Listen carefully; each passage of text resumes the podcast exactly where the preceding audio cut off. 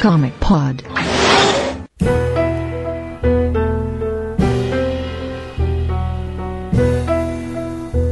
WhatsApp, queridos, mais um Impós, número 100. Eu sou o Matheus Casima, estou aqui com o Felipe Morcelli, Buenas noches. o Vlad, Fala. e a gente está recebendo aqui mais uma vez, acho que nem é mais convidado, o Daniel HDR. Boi, me Akimiten de regresso. E a gente está recebendo aqui também uma das grandes autoridades de quadrinho no Brasil e editor da de Souza Produções, o Cine Guzman. Boa noite, amigos.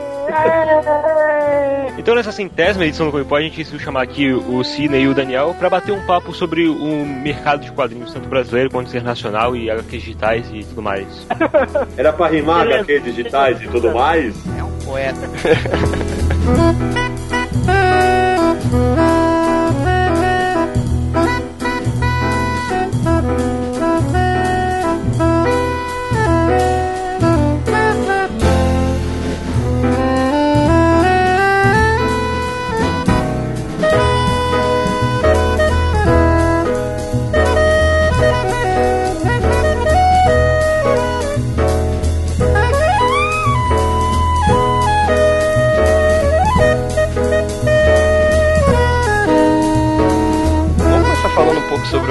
brasileiro, né? A gente tava conversando outro dia sobre o crescimento do, do mercado brasileiro, né? E uma coisa que o, o Bill Sienkiewicz disse ano passado, que ele viu por aqui, né, o que estava acontecendo nos Estados Unidos nos anos 80, né? Que é o crescimento do mercado e tal, né? Exatamente, ele falou isso lá no pique, né? Foi. Especialmente o, o que ele, o, o que ele mais ressaltou foi o fato de que, nem tanto no aspecto de publicação do brasileiro, ah, a gente tá publicando muita coisa, estamos, mas é, é- é justamente o lance da produção, que ele falou, pô, muita gente boa no Brasil produzindo de maneira independente, publicando por pequenas editoras de livraria. É esse lance que ele falou que ele sentiu muito à vontade, de, ele falou, pô, como, como ah, tá pulsando o negócio aqui no Brasil, a energia tá é latente, dá pra sentir. E, e acho que ele acertou, porque o mercado brasileiro hoje apre- apresenta um momento absolutamente diferente. Eu tenho ah, acesso a alguns números por trabalhar na Maurício, né? Mas assim, uma coisa legal dizer assim, no, no último ano, em 2011, vários setores editoriais tiveram queda. O quadrinho teve, teve majoração, vão, subiu. As vendas subiram. E não foi só o Maurício de Souza. Claro que o Maurício teve um, um aumento bacana de vendas ano passado. O ano passado foi o lance do namoro da Mônica com o Cebola, né? Mas todos os outros gêneros da, de banca parece que deram uma subida. E se a gente pegar que o checklist universal aqui, que eu sempre uso como base, né? Pô, são 100, 120 títulos por mês, cara. E você para pra pensar, editora, editora, editora de quadrinho não é instituição de caridade, né? Eles só vão publicar se der dinheiro, né, cara?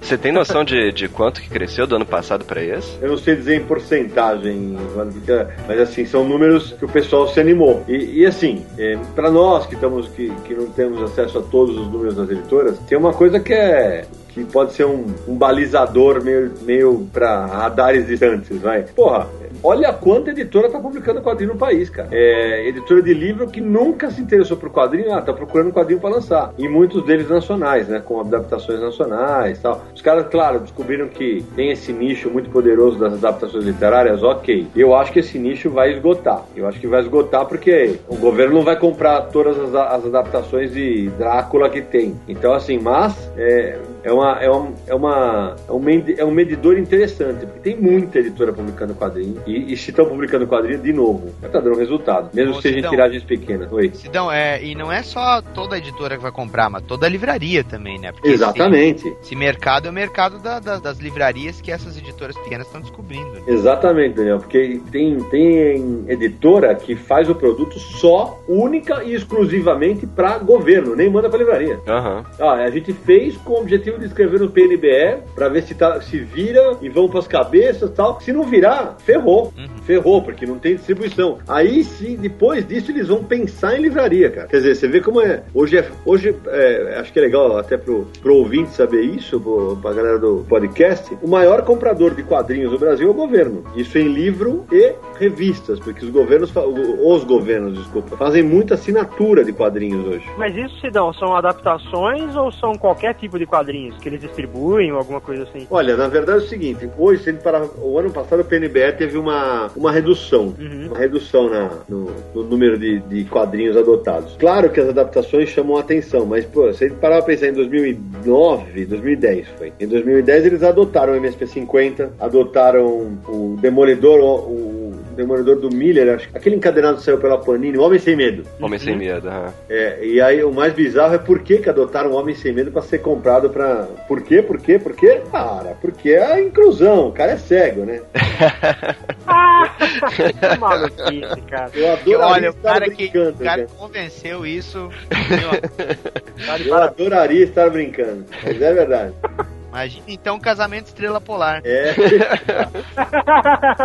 mas então, mas de, de toda maneira, então, quer dizer, tem, tem um, tem um público para isso. É, quando a gente fala, o- os governos fazem assinaturas, especialmente de revistas mensais. Ah, tem turma, tem turma da Mônica, tem mangá que tem assinatura, tem os super-heróis, tem assinatura. É, esses pacotes que o governo vê, a Panini, a Panini realmente está trabalhando muito, muito bem no mercado de assinatura, não dá para negar. E, e no mercado como um todo, é, a gente continua, ah, mas tem vendas extraordinárias, tirando o Maurício de Souza? Olha, a gente teve dados interessantes. O Batman 1 da, do reboot aqui, há quanto tempo a gente não via falar que uma revista de super-herói reimprimiu, gente? É verdade. É verdade. Pô, ah, não, tem, tem um advento do, do reboot, da novidade, ok, mas é uma coisa bacana, e assim, é, ah, pode ser que não, que não fica assim pra sempre, mas é o seguinte, a gente continua, não tem nenhum super mega é, campeão de banca, como, como é o Maurício, mas o mercado como um todo tem atingido números melhores, e aquela minha preocupação de alguns anos, que o mercado estava crescendo pra horizontal, pro lado, que, é- que significava tiragens pequenas para públicos, para nichos muito pequenos, né, mas vendendo, né, começa a se diluir aos poucos, porque pra pensar, muitos livros, quadrinhos em formato de livro que foram para livrarias, estão ganhando novas edições. A, a, quadrinhos da companhia vira e mexe, já, ela reimprime, já reimprimiu Persepolis, já reimprimiu Retalhos, a Devir já reimprimiu material, a, a, a Mitos tá, tá reimprimindo agora a coleção histórica do Hellboy, quer dizer, esse material tá, tá, tá escoando, tá vendendo. E justo a mitos, né? Exatamente, exato. E, e, a- e a- esse- e a- o, o público que compra esses, esses, esses produtos é um público com um poder aquisitivo maior, né? É uma, porque os produtos são caros, mas assim, e, e- e eu acho que a gente vai ver mais pra frente com mais clareza, mas esses últimos dois, três anos começaram a gerar um negócio que eu acho bacana. É, começou a se criar um público de leitor pra livraria. Caras que efetivamente não consumiam quadrinhos, que não são como nós. Então, ah, ah, mas tem quadrinho pra esses caras? Tem. Tem um retalhos, tem Persépolis, tem cicatrizes. Esses materiais começaram a atrair o leitor no geral. E acho que isso pro mercado como um todo é fenomenal. Esse, não, esse, esse aumento de poder aquisitivo não dá pra refletir também no aumento da popularidade do, do- da tecnologia 3G, dos móveis e tudo mais? Olha, pode ser sim. Eu acho que pode ser sim. Eu acho que, eu, eu acho que tem a ver. Eu acho que tem a ver, porque, mas assim, é, se parar pensando, eu não sei se essas vendas têm ligação exatamente com isso, mas é, mas é uma galera que, que é mais antenada, que, que, que curte. Eles têm uma presença digital, né? Em Exatamente. redes sociais muito forte, né? Exatamente. E, e, e esses quadrinhos que a gente mencionou, né, é um material muito. que funciona muito no boca a boca, né? É muito no boca a boca que rola. Ah, eu li e passa pra mim, qual? Você leu isso aqui? Então, isso tem sido, acho que pro mercado brasileiro, tem sido uma. Como vou dizer? Um, que dá um, um alento, que fala, pô, acho que vira, acho que, acho que o mercado tá. Eu tenho falado isso nas minhas palestras. Eu experimentei nesses 20 e poucos anos de carreira, várias vezes esse vai e vem, é, a montanha russa do mercado brasileiro, né? Várias vezes. É, dessa vez eu, eu tô achando que se a queda vier, ela não vai ser tão acentuada. Eu acho que ela vai ser mais maneira. Até porque o Brasil é a moeda da vez, né? Na, na economia. E essa ascensão de classes E e D. Pô, para pra pensar, gente que nunca comprou quadrinho, agora tem a oportunidade de comprar um gibi para o filho dele, cara. Porque ou ele comprava leite ou ele comprava co- gibi, cara. Porque tem que comer, né? Gibi é supérfluo. e aí sempre parava a pensar que, essa, que é uma camada gigantesca que começa a ler quadrinhos agora, a gente pode ter- começar a pensar em, em ter efetivamente uma, uma formação de novos leitores aí.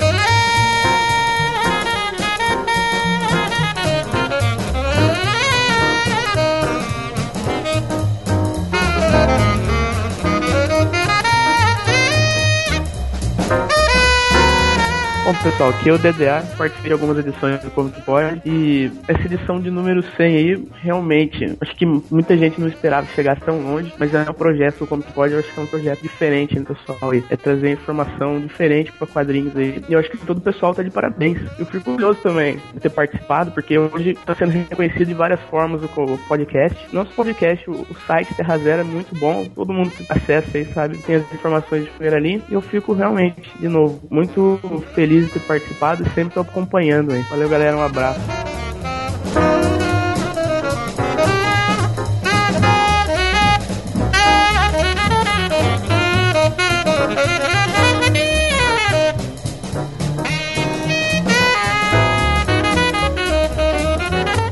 Aqui é o Matheus também conhecido como Chapolesco. E eu não lembro como eu comecei a participar no começo. Acho que foi o, o Dico que me chamou, não sei porquê. Mas bastante tempo. E foi bem bacana, porque naquela época eu não era um grande fã de quadrinhos assim. Eu era um fanboy de turma da Mônica no máximo. Mas ter participado foi muito bacana, porque eu virei um, um fanboy de quadrinhos depois disso. E isso foi muito legal.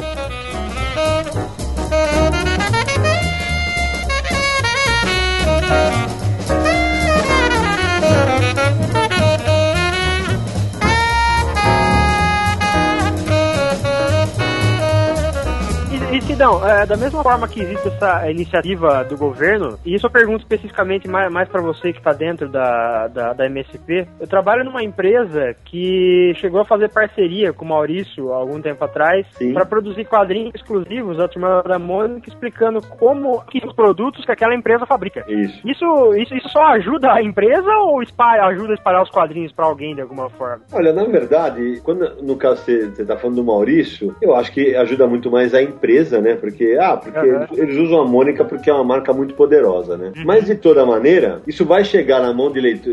Ah, vai, imagino, imagino que isso foi distribuído para todos os funcionários. Uhum. Vai chegar na mão de, de, funcionário que não lê quadrinho. Sim, sim. Se o cara lê aquilo, pô, esse material aqui pode ser interessante pro meu filho. Aí acontece justamente isso. Se, se de repente, ah, curti, acho que isso aqui é um material que eu posso dar pro meu filho. Claro que a gente tá falando da Turma da Mônica, a Turma da Mônica é, é mais do que conhecida por quase todos os brasileiros desse país, né?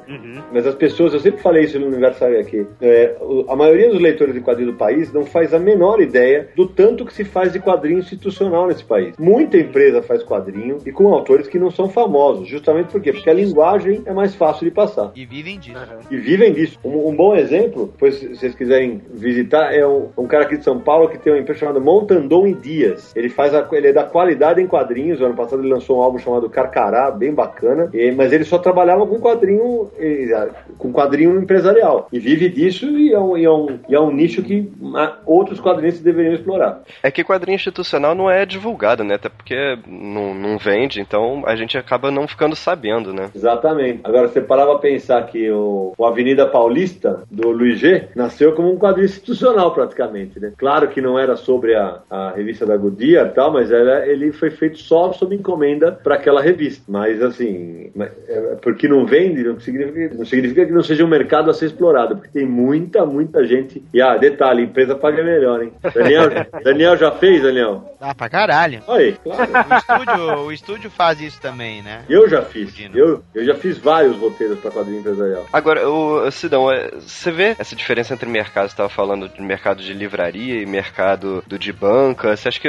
é muito diferente um do outro e dá para os dois coexistirem ou um vai Cara, acabar engolindo o outro? É muito diferente, é bem diferente. É, e eu acho que o Brasil vai tá caminhando para um negócio puta, absolutamente sui generis, cara. Que é ter uma mescla dos dois mercados. Porque a gente adotava muito mais o padrão americano, né? De, de banca, lá e comic shop, né? Uhum. Enquanto os mercados europeus, é, especialmente em França, Bélgica, são mais livraria. Na Itália, por causa do Bonelli, tem a banca, né? Então, o Brasil é uma mescla hoje dos dois, porque a livraria começa a ter mais espaço para quadrinhos é, e muito mais espaço. Finalmente, os quadrinhos passaram a ser reconhecidos nas livrarias, tem espaço para eles, mas é, ao mesmo tempo, eu duvido que a nossa presença, que, a, o quadrinho abandone a banca. Ela fala, ah, pô, como assim? É, até, até pouco tempo atrás falava que talvez os super-heróis acabassem migrando para a livraria. Pode ser que isso aconteça efetivamente, porque gente, é, eu e vocês quatro sabemos bem do problema do, do mercado de super-heróis, que não há renovação. O mercado, é, quando a gente fala do mercado americano, a gente pode até falar disso, né? Mas não há renovação de leitor praticamente. Leitor de super-herói morre e não volta da morte, né? Para, para, para a tristeza da DC e da Marvel, né? É, e, só que assim,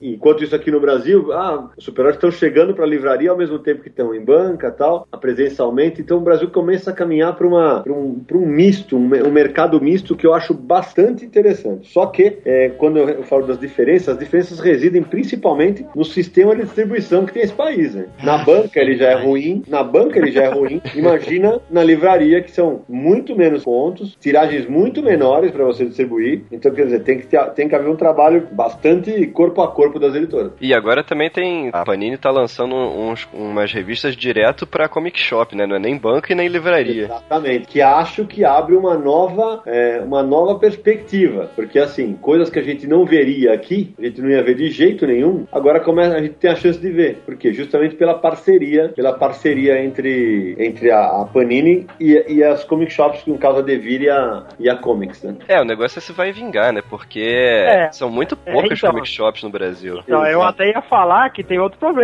que hoje já é dia 17, né, que a gente tá gravando, e Aham. agora não chegou nenhuma das números 2 das comic shops, sabe, dessas especiais, até agora nada. É verdade, acho que aqueles do Universal aqui aponta que elas vão sair, mas não saíram. e eu de verdade achei uma doideira, uma doideira, essa iniciativa da Panini. Como leitor achei legal, como editor eu achei uma doideira. É, pois é, isso, que- isso que eu queria te perguntar também, porque você acha que eles vão continuar segurando isso? É, 52 títulos? Hum, como leitor, não. Não. Acho impossível. Tem muita coisa ruim, gente. Vocês, vocês leram o material, ah, o material gringo, eu nem li. Eu li os primeiros. Meu Deus, tem muita coisa ruim. É, o o Levi falou até lá no, na, na parte do, do Arcast, frente às entrevistas, que quando o quadrinho é ruim, é, nas entrevistas da Multiverso Comic Con, né, só situando o ouvinte, que quando o quadrinho é ruim, vídeo Rapina e Columbo, o negócio é pra ser de uma talagada de uma vez só, né? Ah, entendi. Então é provável que o que a gente veja de repente sumindo na banca vai ser colocado em especial pra, pra ser menos danoso, assim. Não, né? e tem que ser o, o, o leitor tem que ser realmente um cara especial pra comprar um cadernado no Rapina e Columba. Mas tudo bem. É, vai.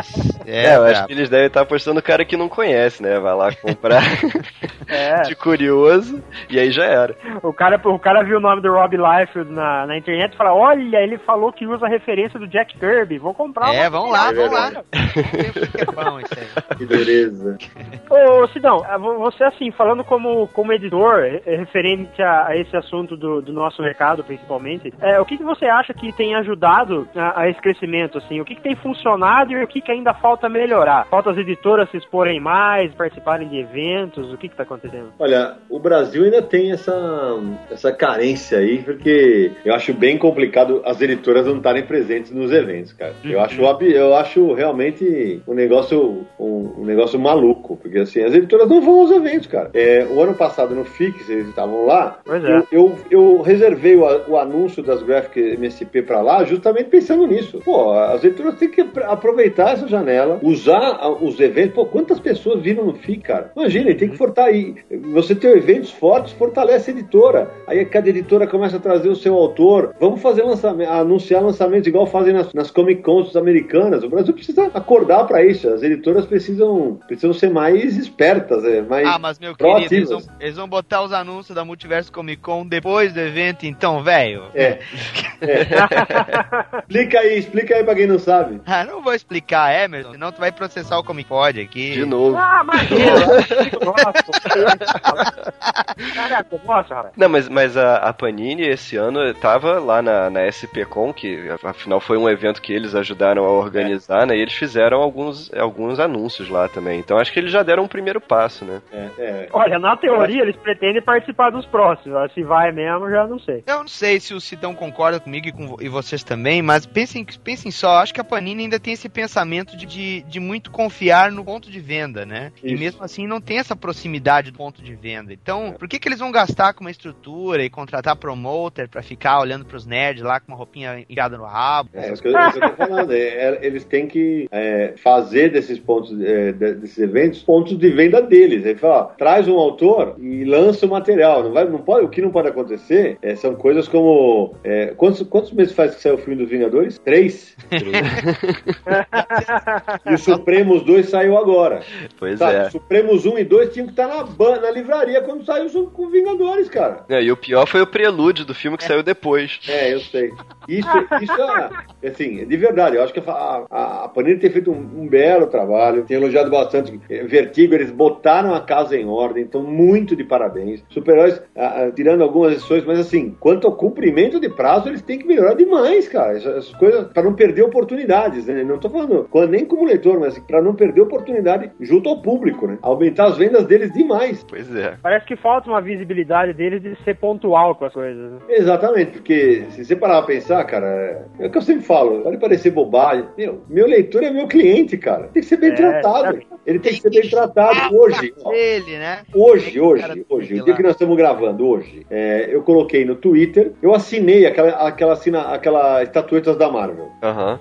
Eu assinei o pacote completo, por quê? Porque eu, achei, eu falei, vou pegar todas as estatuetas com um desconto maior e ganho os brindes. Um dos brindes era o Homem-Aranha com uniforme negro em cima de uma gárgula. Aí hoje veio o Homem-Aranha com uniforme tradicional em cima da gárgula. Eu liguei lá, escuta, não foi esse que eu comprei. Ah, é que nós não vamos trazer o outro. Como você não vai trazer o outro? isso, cara? Como assim, cara? Ah, eu falei, eu, filha, filha, eu não quero esse, eu quero outro. A minha esposa pegou e falou assim: peraí, minha esposa, que não entende nada de quadrinho, falou assim: peraí, ó, é, eles fazem um produto que é só pra nerd e Master Series e, e- e troca o boneco. Eu falei, é, é essas coisas que, esses erros estratégicos que não existem, cara. Isso não pode acontecer. É a maior, estamos falando da maior editora de quadrinho do Brasil. Mas a- a- as estatuetas são, são da Panini? São, são da Panini, são da Panini. Então sai pela Panini. É que, aliás, é legal pra todo mundo que tá ouvindo, né? É, parece que não tá saindo no Brasil inteiro. Tá só, acho que São Paulo e Rio de Janeiro É, é, que tá exatamente. saindo, porque é, tem algumas restrições. Por exemplo, no Rio Grande do Sul parece que não pode ter brinde e alguns outros estados vão, vai ser só numa segunda fase, pelo que eu entendi. É, no Rio Grande do Sul não pode estar exposto ah, junto com a publicação. Tem que comprar a publicação e depois pedir pro, Ah, é isso aí. pro jornaleiro, o item, no caso, né, que tá sendo vendido junto. É isso aí. Mas que estado caprichado que você mora, hein? Cara, sei lá, se é- eles acham que aquilo ali induz a venda, ou É. teve alguém aí que tinha uma revista mais fodida e falou, não, mas isso influencia a venda, sei lá. Nossa, que maluco, cara. Sidão, deixa eu só voltar um assunto anterior. Você tá falando sobre é, as editoras do mercado nacional e tal. Você acha que a tendência agora é a, a entrada de, de mais material europeu ou elas investirem em mais material nacional mesmo? Olha, eu acho que o, o mercado brasileiro nunca teve tão diversificado, Vader, porque eu até um, acho que um ano e meio atrás, quase dois, eu falei assim, é, cara, não tá. não- só falta quadrinho europeu chegar aqui. Pô, começou a chegar. A Nemo começou a lançar Moebius, começou a lançar Corto Maltese, tá indo bem, porque tem público pra isso. Só que precisa saber o seguinte: não é um público do tamanho da turma da Mônica, cara. Não é um público do tamanho de super-herói. É, tem um muita gente que tá entrando nesse mercado achando que vai ser da noite pro dia que vai. Exatamente. Aí é o seguinte, é, qual que é o lance no mercado? É, é, a editora tem que saber, olha, vai ser isso, isso, isso, a tiragem é tanto e nós não, te- nós não temos é, não temos tanto público assim. É, só que esse público se, se comprar paga, vai se pagar a revista e vai dar lucro. É começou a acontecer. Então, o que eu acho que esse momento tão bacana, eu acho que a gente vai ver muito mais quadrinho europeu chegando, vai ter muito quadrinho nacional porque nunca se produziu tanto aqui no país, nunca se produziu tanto e com, e com, e com qualidade, né? Felizmente, claro que ainda tem muita coisa ruim, mas, mas eu, achei, eu, eu, eu fico feliz porque o que, o, o, o que aponta, ah, vale lembrar que também tem vindo, tá chegando mangá a dar com pau, que a, gente, a maioria da, a gente não lê, mas cara, tem coisa pra caramba.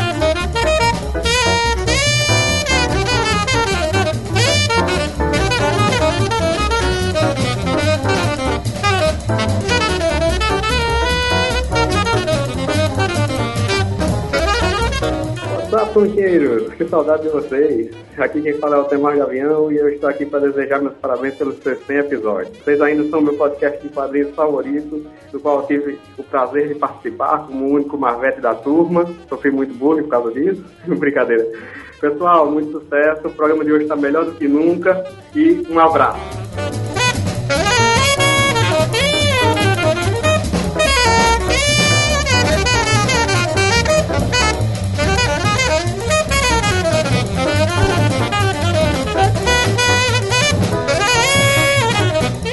Galera do Comic Pod, aqui quem fala é o Jacer. Parabéns pelas 100 edições do Comic Pod, por esse site bacana, que vem com essa proposta diferente de conciliar humor e informação, como não tem nenhum outro site de quadrinhos na websfera. E gostaria de agradecer por essa oportunidade de ter participado do início do site. Infelizmente não posso mais estar com vocês, mas estou sempre acompanhando e desejando a vocês sucesso e que venha mais 100 edições do Comic Pod. abraço.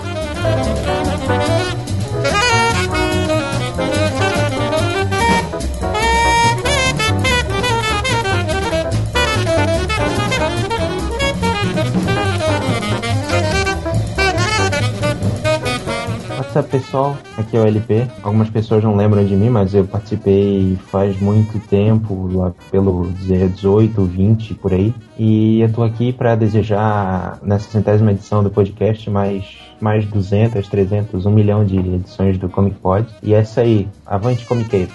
Um abraço.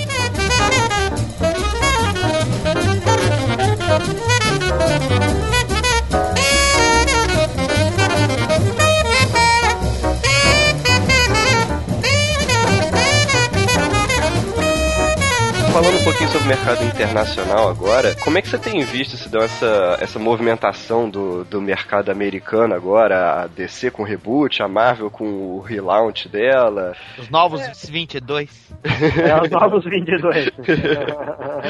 eu, eu, eu tenho a impressão, Cidão, não sei se você vai concordar comigo, mas que é uma bolha, e essa bolha pode estourar mais cedo que essas editoras imaginam. Concordo, Marcelo. E assim, na boa, cara, eu acho que eu tô ficando velho, vou falar a verdade, que puta, eu não tenho mais saco pra esses negócios de, de começar tudo de novo. Bom, a gente fez uma aposta, acho que foi no FIC, eu, eu apostei um ano e meio que duraria, que duraria o reboot, acho que eu vou acabar perdendo, vai passar um pouco mais, né? Ah, Mas assim, é, tem, tem um, tem um aspecto que eu. Um aspecto que eu, eu, que eu, que eu tiro o chapéu pra isso, pra, especialmente por causa da DC. É, foi uma tentativa de falar: olha, preciso pegar leitor novo, eu preciso renovar o leitor. Isso na teoria. Porque aí você pega, faz o reboot e não, faz, e não rebuta o Batman e o Lanterna Verde.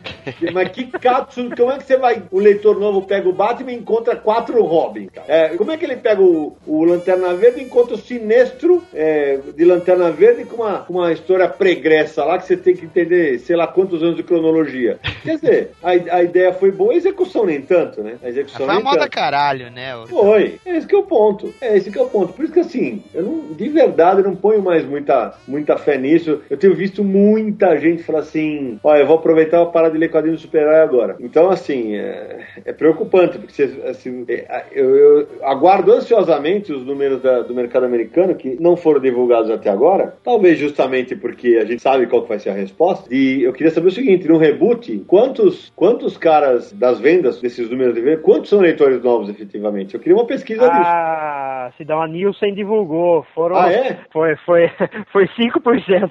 Pô, então, então acho que eu, então eu tava Brincadeira, né? certo. Então eu tava certo.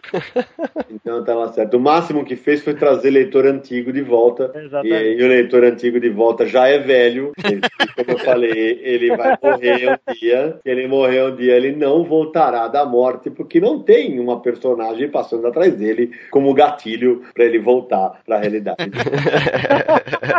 mas, mas você vê isso que tá acontecendo no mercado americano, você vê isso também em outros países? Pois é, é, a gente fala. Eu não vejo, porque assim, o mercado francês também não está nos melhores dias dele. É, só que o mercado francês, a- as coisas são. É engraçado, o mercado tem uma peculiaridade, né? A França, o o Sérgio Codespot tá morando em Luxemburgo, né? Uhum. Cara, ele me falou que por mês, assim, por mês, chegam às livrarias de lá 120, 140 álbuns. Caramba. Aí o que não vende, sai no mês seguinte. É só que, imagina, é estrutura de banca, só que você tá com um material de capa dura, que sai um álbum por ano. Imagina como o mercado lá tá, então. Quer dizer, os autores brasileiros que têm trabalhado pra lá, têm falado que também não tá nada fácil a situação lá. Nada, nada fácil. Só que assim, diferentemente do mercado americano, que tem toda aquela dependência dos personagens, eles basicamente trabalham com boas histórias. É, o que eles querem é, ó, vamos fazer histórias fechadas e tem um negócio engraçado, né? Engraçado, quer dizer, não devia ser engraçado, devia ser lógico, né? O mercado europeu só publica se, se a primeira coisa, se o roteiro for bom. Aqui Aham. não, aqui não. Nos Estados Unidos é o seguinte: escolhe um desenhista bom e bota alguém pra escrever.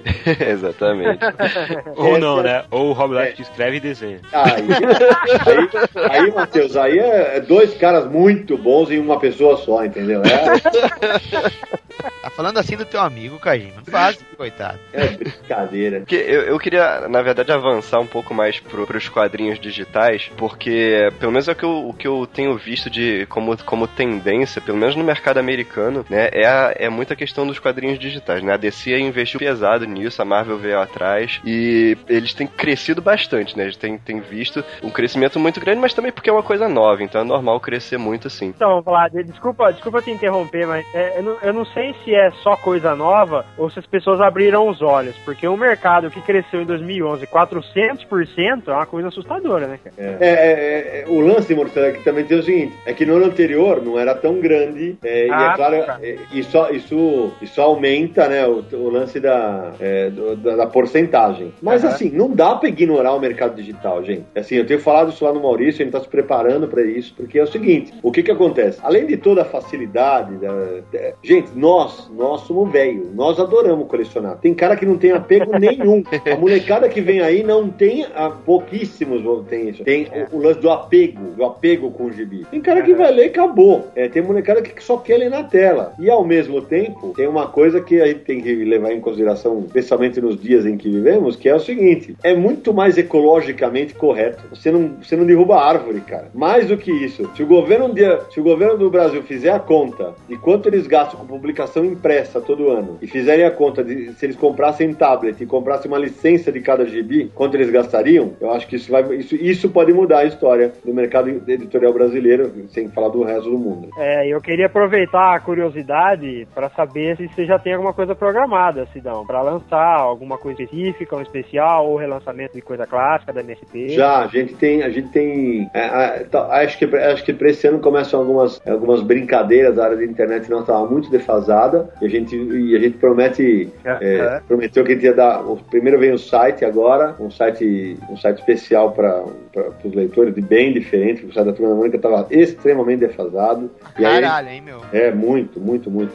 é, e, agora, e agora a gente está é, é, a gente tá estudando desde a possibilidade de ter quadrinhos antigos simplesmente à disposição para vender, quanto ter material produzido diretamente para tablet, em celulares e, e, afins. Caraca, bacana isso, hein? É. Muito bom, cara. Tem muita coisa legal aí. Mas você já tem algum acordo de, de distribuição, tipo uma Apple Store, alguma coisa assim? Ou... É, tem algumas coisas em andamento que ainda não dá para contar, mas assim, tem muita coisa. E, e, não nego, uma das coisas que eu penso que eu gostaria muito de lançar também, também digital, seria os graphics. Os graphics MSP. Uhum. Mas acho que nesse primeiro momento não vai rolar. É, porque assim, eu, eu tenho visto muito quadrinho digital exatamente no mesmo formato que o quadrinho impresso. É isso aí. Né? Agora, tem, tem algumas iniciativas também de fazer quadrinho digital específico para o meio digital, né? Que não isso. reproduzir uma página impressa. Exatamente. Eu não sei direito qual, qual vai ser o futuro, assim, porque eu acho que o quadrinho digital é uma, uma plataforma diferente do papel, então você não Sim. tem que fazer um negócio igual ao papel, é, né? Eu acho que se, se o produto não for pensado para o meio digital, a tendência é ele ser engolido, porque assim, basta ver, é, vou usar duas revistas de informação, se não me engano, a, a Veja, ela é toda feita para pensada também para o digital e acho que a época era escaneada, alguma coisa assim. Ah, era gritante diferente, era gritante. É, então assim, você tem que pensar, você aproveitar possibilidades que, o, que a mídia digital te oferece. Se você, se, se você usar essas possibilidades, você vai criar produtos que são quase mesclas de, pode até ser mesclas com um desenho animado, né? E explorar a possibilidade do quadrinho fazer algum elemento se mexer ali dentro, né? Ter um som no quadrinho. Então essas coisas, ah, mas aí vai deixar de ser quadrinho? E vamos deixar de ser purista, né? Acho que tem que tudo, tudo evolui. Então acho que eu imagino que, o, que o, o caminho seja justamente esse, uma migração. Eu, acho que no Brasil não vai ser tão, tão rápida, né? Porque hoje o número de iPads e iPhones no Brasil ainda é irrisório. É irrisório, mas do jeito que vai a tecnologia, cara. É, o, o Mark Wade ter, tá com uma iniciativa muito legal, do, ele tá fazendo um quadrinho específico pro meio digital. Ele te mostra o quadro primeiro sem balão, aí depois é. ele vai mostrando os balões aos poucos, assim, é, eu achei muito legal, assim, que é um, é. é um jeito interessante pra caramba de se aproveitar. O legal, Vlad, é que ele pensou no formato, né? É, pois é. Ele pensou o formato pra fazer uma coisa diferente. Isso, isso é de tirar o chapéu. E acho que esse, esse exemplo deve ser seguido. Aliás, tem muito quadrinho digital bacana sendo feito. É que, é, como eu falei, ainda, ainda é uma mídia que tá nascendo praticamente, né? Especialmente no Brasil. Mas eu acho que eu acho que o caminho que não tem volta, vai acontecer. Uhum. Esse, esse vai acontecer significa a morte do papel? Ah, eu não acredito também, Marcelo. De verdade não acredito. Uhum. Eu acho que não morre o papel, não. Eu não acredito que morra o papel. Eu acho que pode diminuir, mas, mas bem mais pra frente. Eu acho que a gente não vai ver morrer, não. A gente não vai ver morrer, de jeito nenhum. Porque é, não adianta, o iPad não tem cheiro, né, amigo? Não tem jeito. não tem jeito. Isso aqui, a nerdaiada delira. Todos, todos comemoram quando sente o cheiro da tinta no papel. Aquela coisa de louco, né? Então, é, eu não acredito de verdade na, na, no fim do papel, mas acredito sim que haja uma diminuição.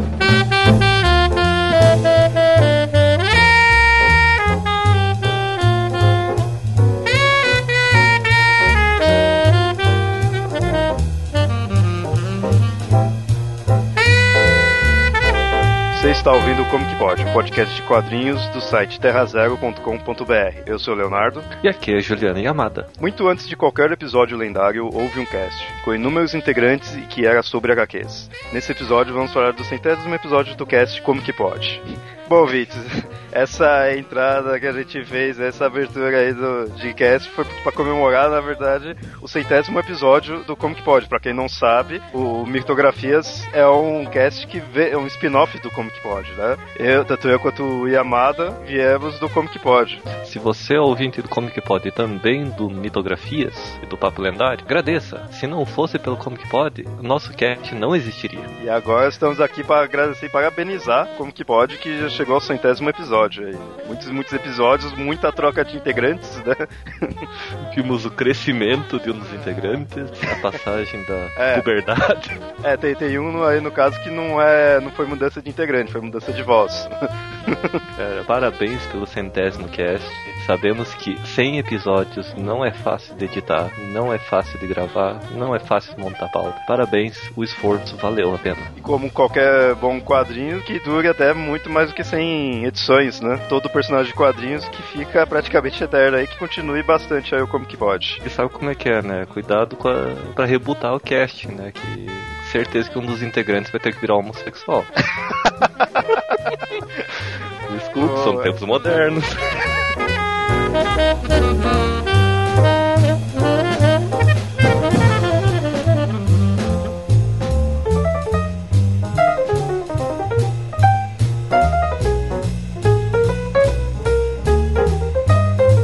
Mas como é que você acha que fica a questão da pirataria nesse caso? É aí que tá, as editoras têm que aprender, tem que. Eu sempre falo nas palestras sobre né? É, cara, isso que é uma realidade inevitável que as editoras têm que. As, as editoras têm que se mexer, cara. Tem que fazer alguma coisa. É, elas. Ah, aquele negócio, você não pode vencer, una-se a eles, né? Então, ou as editoras descobrem uma maneira de, de coibir isso, ou de se aliar a essas pessoas, porque você parar pra pensar, pô, a música pirata também era, era, era- não, ainda é um grande problema. E hoje tem vários, vários, vários sites que vem, vivem de vender música. A indústria fonográfica deu um jeito, agora a indústria gráfica precisa dar um jeito. Ah, mas é claro, ah, não. É, músicos, eles conseguem dar shows. Desenhista, não, né? Você não vai colocar o, o Ivan Reis pra desenhar no palco lá pra todo mundo ficar olhando ele, né? Acho que não vai dar. Aí tem um detalhe específico também, que o músico ele sobe no palco pra tocar a música dele. Agora, como é que o desenhista vai desenhar a história do Batman se É. ele não for contratado do- dos caras pra publicar isso aí, né, cara? Ele não pode fazer isso. exatamente.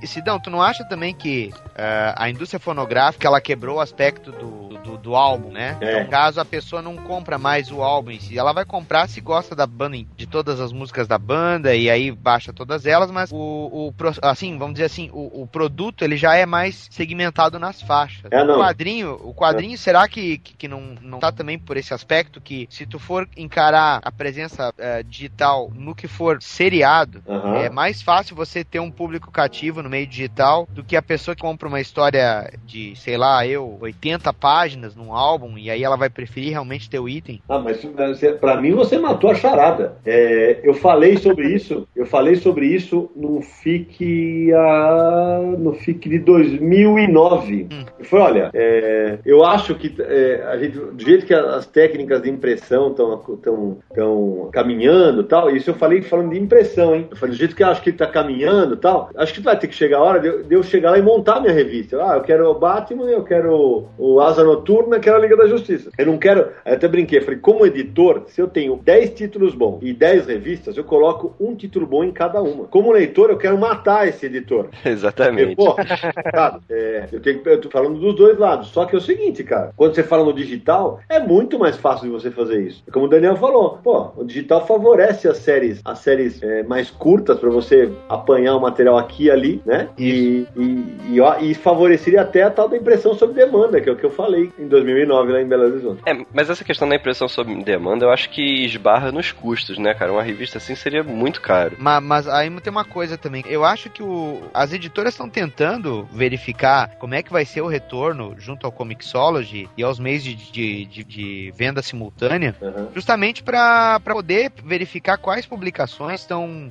tendo uma demanda digital Isso. maior do que uma demanda física. né? Exatamente. Tu não acha Então, também que pro, pro mercado. Não tô falando agora, certo? vamos dizer, pro mercado, pro mercado independente, aquele sujeito que tem um webcomics e de repente ele vai passar a vender o seu material por download. Esse cara, ele não vai, ele não vai conseguir de repente pensar uh, na história seriada dele, deixar de, de fazer ela de graça e, e, vender ela por download e começar acredito, a vender eu acho que Eu acredito que é um caminho. Acho que é um caminho a ser seguido, sim. Eu acho que é, é como, como acho que o Vlad estava falando. O pessoal precisa começar a experimentar formatos diferentes e não só o formato de fazer HQ, mas o formato de comercializar HQ. Sim. Acho que essa, essa, ah, não, todo mundo já, a internet já, não, tem um monte de coisa que a internet permite ser explorada. E não, pô, o ano passado o álbum dos meninos lá, o Achados e Perdidos. Isso. Pô, puta sacada. O que, que eles fizeram? Tinham, pegaram um primeiro capítulo muito bacana, colocaram online e falaram, ó, quem quiser nos ajudar, pô, fizeram um álbum lindo que já ganhou reimpressão, vale dizer, em menos de um ano, né? E aí o resultado,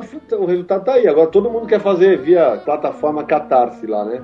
Então, esse, é, e a ideia é que faça, tomara que isso gere mais e mais, gere mais e mais produtos de quadrinhos. Mas assim, de verdade, o formato tem que ser pensado. Foi legal o, o Daniel ter citado o Comixology, que eu compro regularmente lá. Eu tenho uma listinha de, de quadrinhos que eu só compro lá toda semana. Uhum. E uma coisa bacana que lá é que você pode comprar no Comixology um arco completo. Por exemplo, esse arco das corujas do Batman que saiu agora, você pode ir lá e falar, não, eu quero Night of the Owl. Então você compra, ele já vem numa paulada só as 10 edições. Isso é engraçado porque a gente tava falando do mercado fonográfico e eu fiquei sabendo recentemente que o Pink Floyd, que é minha banda favorita praticamente, eles não vendem as músicas deles separadas, porque eles consideram que os álbuns são obras fechadas. Então você só pode comprar o álbum inteiro. Ah, que legal, curioso, não sabia. Não. Curioso, essa, essa informação é bem legal. É interessante, cara. O caso do Comixology é excelente, cara. Eu compro vários arcos fechados lá, às vezes até mais barato, é bacana. É, mas eu acho que são, são, são pontos de vista diferentes, né? Acho que tem, tem, tem gente que vai preferir lançar separado, tem gente que vai preferir lançar junto e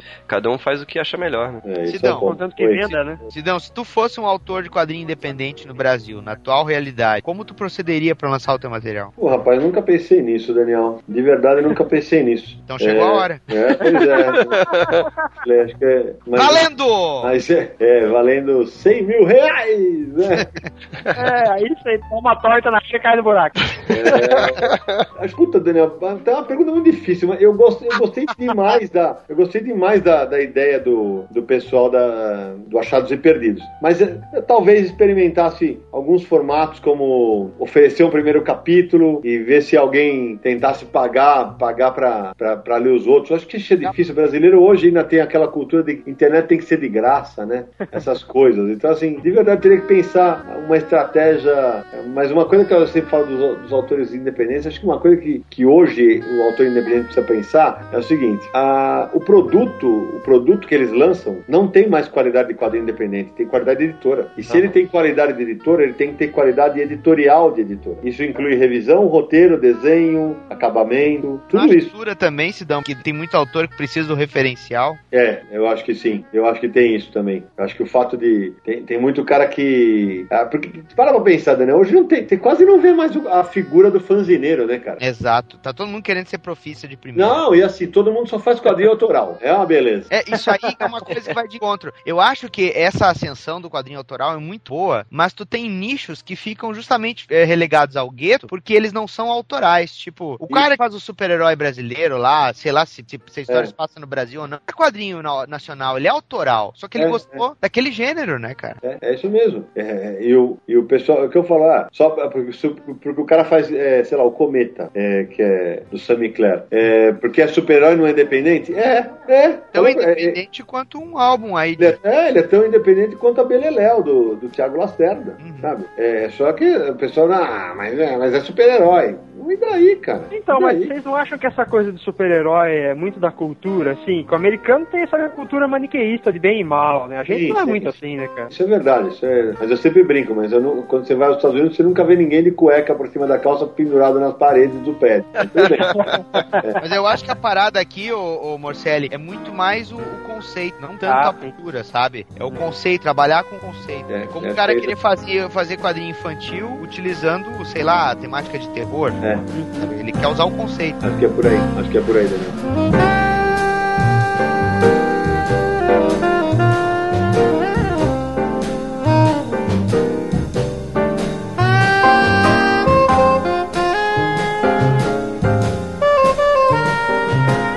Fala galera, aqui é o Ricardo Lopes de Rio Freak. Eu queria desejar um grande abraço para todos que já participaram no Comic Pod. Eu fico muito feliz de ter participado da história desses 100 podcasts que, sem dúvida, fez uma baita divulgação de muitas grandes histórias e tornou muita gente melhores leitores de quadrinhos, assim como eu, né? Parabéns, Comic Pod, um grande abraço.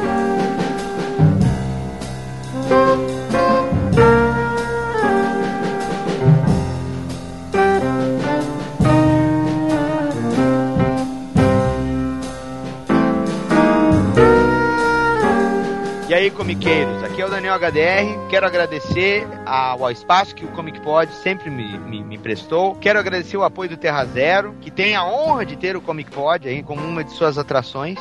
E dizer que quando eu comecei a trabalhar para DC, o primeiro site que eu fiz questão de falar foi justamente o Terra Zero, que na época era Multiverso DC. E logicamente a gente comentou sobre isso aqui no Comic Pod. Meus parabéns pelos 100 episódios. O ARG tá quase lá. Vocês queimaram a nossa pauta, seus sem vergonhas, mas a gente pegou a pauta do Cavaleiro das Trevas de vocês. Abraço.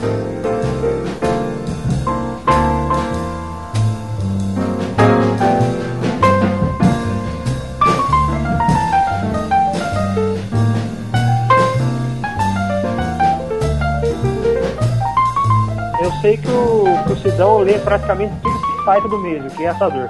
Não, quase, não faço mais. e, e Sidão, da mesma forma que o leitor de super-herói está envelhecendo, o mercado não, não consegue se renovar, eu percebi que a, a Abril ela tem lançado coisas da Disney cada vez mais, eh, não diria luxuosas, mas mais bem acabadas, coleções de Aham. começo, meio e fim. Os leitores da Disney também são só o pessoal mais velho? Nada não, não se interessa mais? Pois é, é, eu não tenho acesso a números, mas eu sei que o leitor, o leitor da Disney é um leitor mais, mais, é, mais maduro já, um cara mais adulto. É Claro que tem criança que lê, óbvio, assim, mas esses produtos com acabamento mais bacana, hum, claro que estão mirando na gente, cara, no cara da nossa faixa etária. Não acha que é o fator MSP falando alto aí? Ah, não sei, acho que não, não, porque é o seguinte, a coleção do Barks é anterior, né? Ah, isso é. isso é. Ela é anterior a, a- e aliás, uma linda coleção da Abril. Aliás, Ab- aliás, Abril, vamos relançar de novo, que já, já tem público pra novo, pra relançar esse material, cara. E a relançar de novo que tem público chegando pra comprar, cara. Eu vi a número 1 um dessa coleção à venda num sebo, tá 90 reais, cara. Não, eu tô falando, é só relançar, cara. Isso seria, é, isso seria, isso seria muito legal, mas assim, é, agora você falou um negócio interessante, Daniel, que eu lembrei. É, você falou fatura MSP, cara. Eu acho legal o seguinte, eu, eu já, eu, já, eu já vi coisas como quadrinho quadrinistas independentes, eu estive lá no Ceará agora faz pouco tempo, esse final de semana, é, e os caras vão lançar um MSP, como se fosse só de autores cearenses homenageando um personagem cearense. Pô, legal isso. Eu achei sensacional, velho. Achei sensacional, cara. E ao mesmo tempo que eu achei sensacional, vários dos autores cearenses que vão estar nesse livro estiveram nos MSP 50 e falaram: ó, é, muito desse livro ter sido aprovado pra, pra, pra pegar uma verba governamental foi porque a gente teve no MSP 50. Eu falei, ah, isso, cara, essas coisas são sensacionais. Porque, claro que é, é como você já viu minhas palestras, eu sempre falo isso. Claro que o Maurício me paga pra, fa pra fazer dinheiro pra ele, mas, mas, ele, mas ele sabe que eu tô tentando fazer também mercado. E com as graphics, o MSP, tudo. E essa é a ideia, o que eu quero, o que eu pretendo fazer. E se eu puder ajudar o mercado como um todo, acho que eu vou estar vou tá bem feliz com o resultado. Ah, então não tem, não tem como não perguntar isso. Mas ah, o MSP, desde que começou até agora, iniciou novas fatias de mercado? Ou vocês viraram um tipo de tendência, alguma coisa assim? Puxa, eu não eu acho que seria, Marcelo, eu não, eu não teria esse pedantismo de dizer que, ah, iniciou uma, uma tendência. Mas, cara, as coletâneas as coletâneas estavam meio abandonadas, né? É, As coletâneas estavam meio... A, a- última que eu me lembrava aqui no Brasil tinha sido a Front. Aí depois disso já saiu uma- a Golden Shower, é uma coletânea de quadrinhos independentes bem bacana. Um pouco antes do MSP 50 teve aquela dos Irmãos Green, que foi muito legal, organizada pelo Lobo, saiu pela Desiderata. Então, assim, eu não diria que, eu que o MSP criou uma tendência, mas tem uma coisa que eu acho que o MSP ajudou muito, foi botar pelo menos esses 150 caras numa vitrine muito legal. E, e muito me orgulho de vários deles terem dito pra mim, ó, é, me abriu um monte de porta, eu, quando eu falo que eu participei do MSP 50, fiz coisa pro Maurício de Souza, é, a porta abre, já consegui contato por causa disso. Isso pra mim dá um baita orgulho, porque era, era uma, um- uma intenção minha que acabou se concretizando. E o, o Felipe falou uma coisa interessante, Sidão, talvez você deve saber que você trabalha mais perto com isso. O público infantil de quadrinhos tem crescido ou tem diminuído? Pois é, cara, tem crescido no nosso caso. Isso é muito legal, cara. Porque o pessoal fala, ah, não, mas a criançada não lê. Não, Aham. não lê até a página 2, porque a nossa ele lê até a página 120 da Turma da Mônica Jovem, cara. Eles continuam lendo. E era legal porque quando saiu ah, a Turma da Mônica Jovem, agora ferrou. Vai matar a Turma da Mônica Clássica. Aumentaram as vendas, cara. A gente nunca, o Maurício tá a gente, lá na Panini, por isso que eu falei pra ele ter feito um bom trabalho nesse, nesse, nesse nicho. Nós nunca tivemos tanta assinatura como agora, nem na, na, na época áurea da Globo e da Abril. Caramba. Com muita assinatura. Ah, você vai falar, mas, ah, mas por quê? O que acontece também é que é o seguinte: com a ascensão de nível social, as pessoas optam pela comodidade de receber a revista em casa pagando mais barato, con- convenhamos, né? O pacote ele consiste de quantas publicações? Ô? Tem vários, tem vários pacotes de assinatura, Daniel. Tem pacote de assinaturas é, só da- das revistas mensais, que são 5, 7.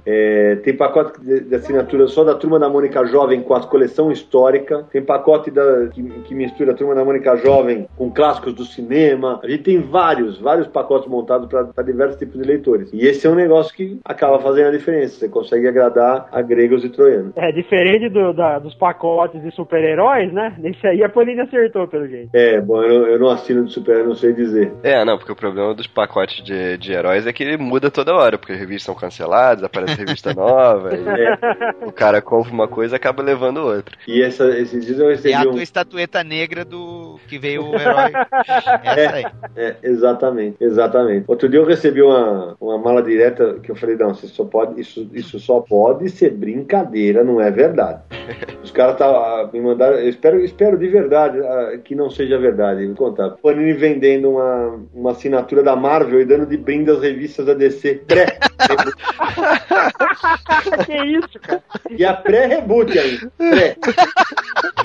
Caraca, cara. É, realmente, essa realmente, vou contar que me surpreendeu. É a mesma mas coisa é que da engraçado, né? revista da Disney, né? De brinde com a turma da Mônica. Exatamente. tá? Isso é um negócio engraçado, né? Porque sou, sou absurdo, certamente não deve ser verdade, mas lá, lá nos Estados Unidos as editoras têm uma prática maluca dessa, né? De você, ah, você traz as revistas da DC que você, você não gostou, que você comprou agora, a gente troca pela da marca. É, mas aí é diferente porque é concorrência, né? É, É, lá os caras se mataram. É que não é, mas o, o, o que pra mim é estranho, o que pra mim é estranho é, é justamente o fato de, de revista que já é pré-reboot, cara. Que brinde é esse, velho? a gente dá de brinde os encalhes que a gente tem aqui, né? O Rob Life ninguém quer dar de brinde, né? Ah, é. Essa, é o que eu falo. Uma vez eu ouvi uma frase de uma amiga minha que é editora da ASA, lá em Portugal. Ela falou que as editoras precisavam de mais editores e menos contadores. E eu adoro essa.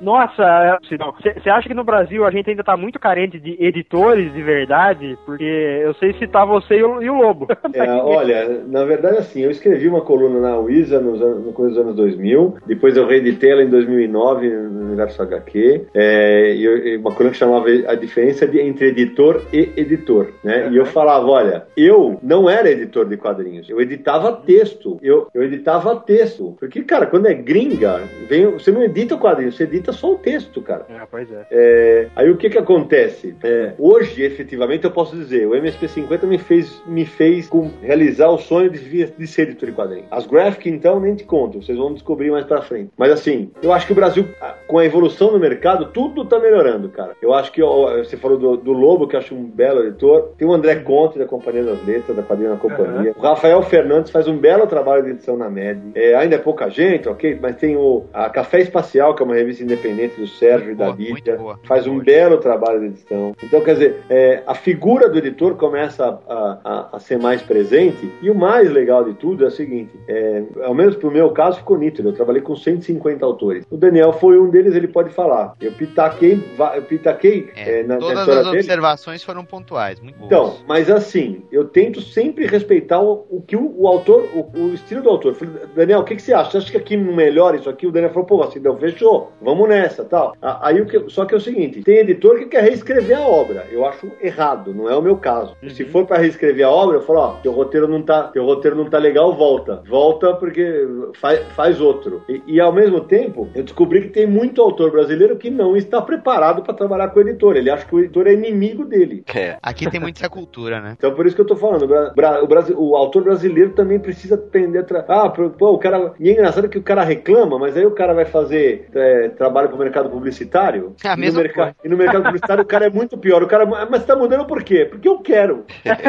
Eu, eu acho também que, ô, ô Sidão, tem um pouco porque aqui se trabalha com quadrinhos, uh, mas não se trabalha, né? O pessoal acha que não é trabalho, só desenhava É. quando queria, só escrevia quadrinhos quando queria. Quando segue um, um formato, um deadline, um, sabe? Sim. O pessoal surta. Exatamente. Tem uns que surtam. Exatamente, esse é o ponto, cara. Assim, cara, não, não é, mas não é, não é vergonha nenhuma você, é, vo- você, o teu editor virar pra você, pô, o que você acha de melhorar isso? Cara, é, a pessoa, o, autor tem que entender que, que nem no meu caso, vou usar o meu caso como exemplo. É, no- o, Dan- o Daniel não, não teve esse problema, mas assim, quando eu, eu pautei os autores, eu falei, olha, tem algumas coisas que você não pode fazer. Você não vai poder matar personagem, você não pode, é, não vai ter sexo, porque é uma história do Maurício, é, não vai ter cabeça sendo arrancada. Então, assim, não adianta você vir pra cima de mim querer fazer coisas assim, que não adianta, cara. Vai, vai voltar, vai voltar. Aí não tem jeito, né? Aí eu falei, ó, aí, aí o pessoal tem que, olha, ah, ah mas aí é, não é liberdade total? Lógico que não, não. Desde o começo eu falei que não era. Desde o começo, cara. Então, assim, é, o, o- o autor brasileiro é, é aquilo. O Daniel foi muito feliz agora há pouco. O Daniel é um cara que publica no mercado gringo, já fez quadrinho publicitário e, e, e não tem frescura de falar, ah, eu só faço quadrinho de autor. Tem cara que nunca publicou bosta nenhuma e fala, ah, eu faço quadrinho de autor. Não, você faz quadrinho pro autor, que é só pra você gostar. É o que eu falo, tem diferença do quadrinho de autor e do quadrinho pro autor. E aí, aí, aí se você critica, ah, porque você não gosta do sei o que, barará, barará. Ah, para, sabe? Eu tô, tô numa ideia que eu tô meio de saco cheio dessas frescuras, vou falar.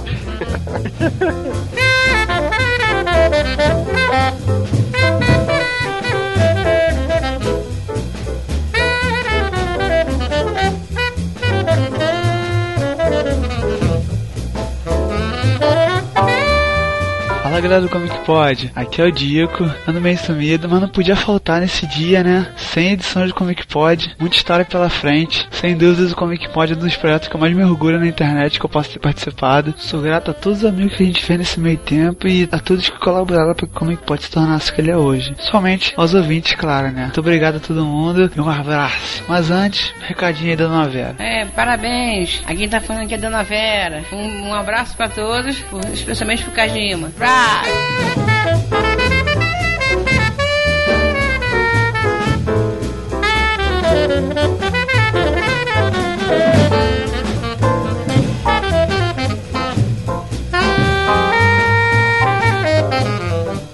Aqui é o Luiz Alberto e eu conheci essa trupe de malucos quando comecei a falar daquele artigo do Zurenar e desde aí a loucura só foi aumentando e eu espero que a gente ainda consiga chegar no ar de tão loucos. Que venham mais 100 como que podes e que Jack os proteja.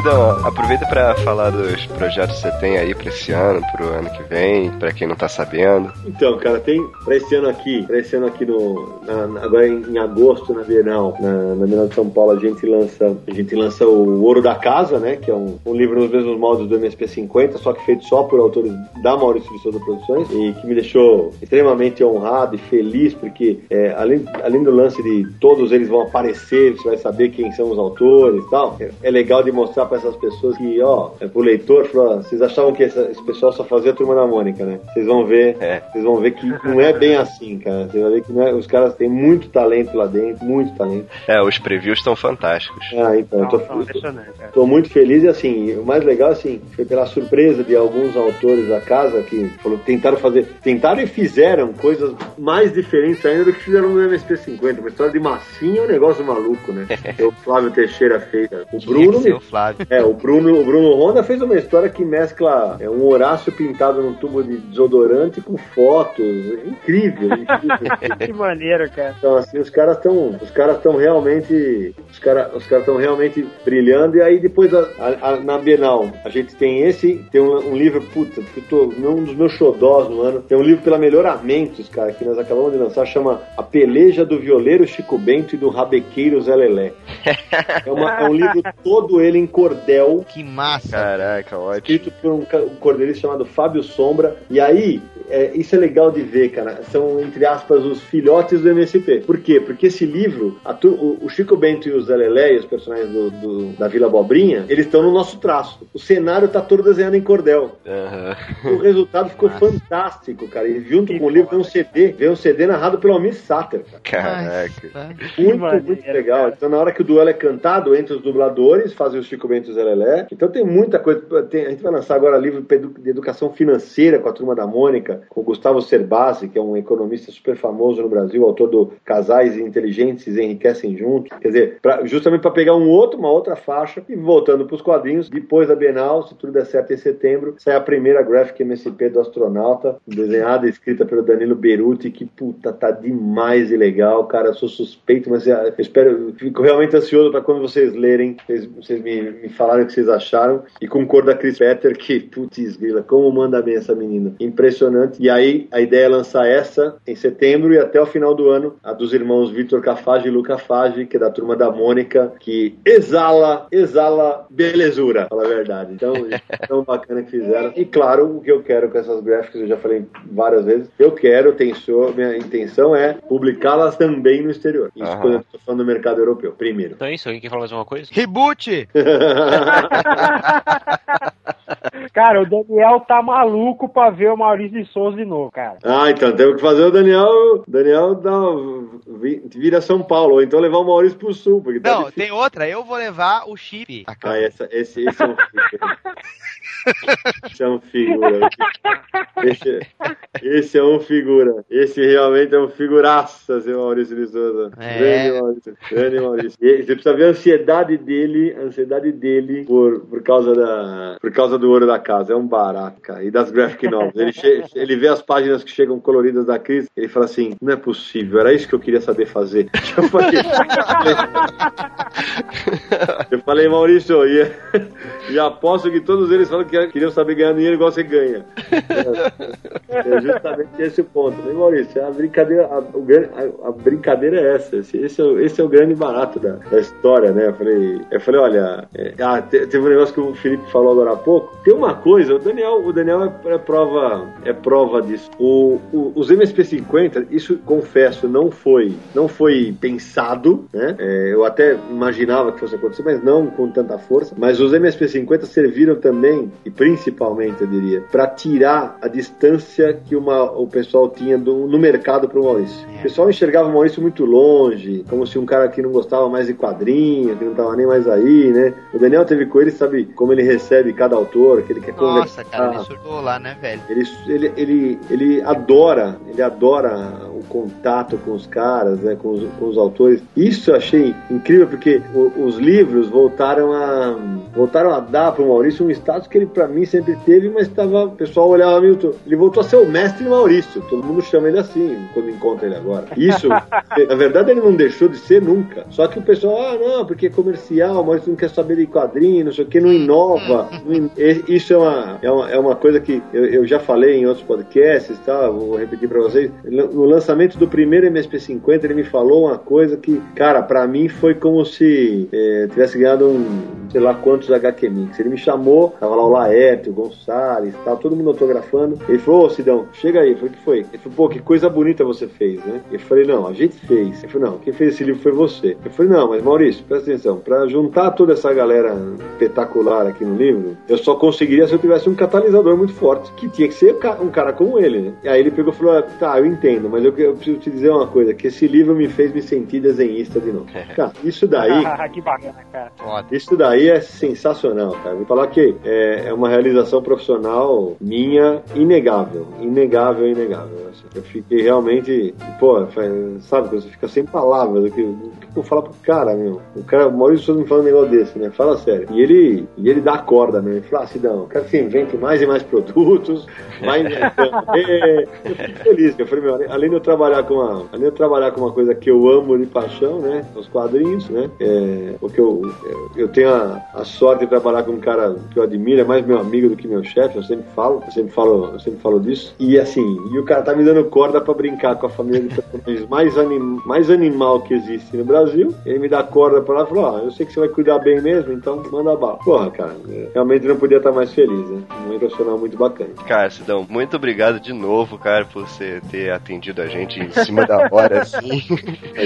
Imagina, mas eu, eu de verdade agradeço de novo o espaço, sempre um barato falar com vocês. Dessa vez, pra valer, que a outra vez a gente tinha feito um podcast meio, meio correndão lá no FIC, né? É, pois é. É verdade. Dessa vez, pô, uma baita honra pra mim tá aí no, no centésimo, né? No Oh, que é isso, cara? Pelo amor de Deus. Muito a gente legal. não é ninguém, cara. Mas, que isso, cara, eu, eu não acho, eu não acho que, que vocês não sejam ninguém. Pelo contrário, eu acho que o, o trabalho que vocês fazem junto às coisas de super-heróis e tal, eu acho, e, e acho que qualquer trabalho de divulgação de, de quadrinho merece ser, merece ser enaltecido, porque eu sempre falo nas minhas palestras, eu falo, ó, é missão de todo mundo que lê quadrinho nesse país, é missão de todo mundo que lê quadrinho nesse país fazer, espalhar o quadrinho, porque não adianta, ah, não, quadrinho é legal, mostra, dê, um- eu sempre falo, dê quadrinho de presente. É, e, e você, quando a gente faz um podcast, gente faz, ah, pode ser engraçado, pode ser informativo, a gente tá, a gente tá vendendo informação, vendendo, a gente tá dando informação para esses caras. E acho que isso, isso é realmente o trabalho que é. Eu sei que eu faço no Universal aqui, vocês fazem no podcast, é, um monte de gente faz, e acho que se, se tem, de novo, se tem um público para ouvir, ouvir, ouvir todo mundo, para ler todo mundo, é porque a gente tá fazendo um trabalho bem feito, por isso que eu tenho que agradecer sim o espaço de vocês aí. Não agradecer aquele espaço, né, né? Não, eu agradecer.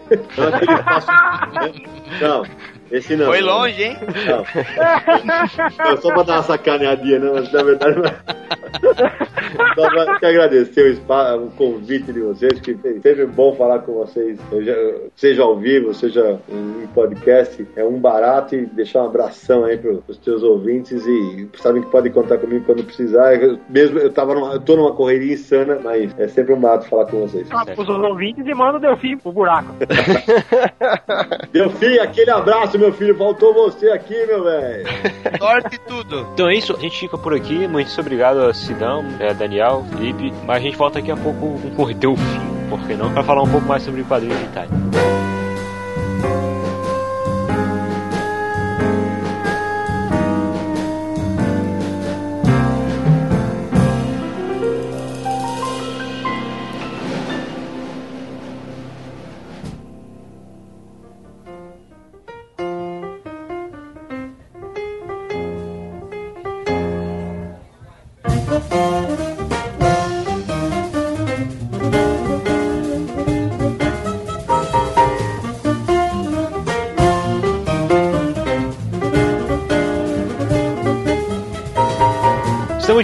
gente trocou o Sidão pelo Delfim agora.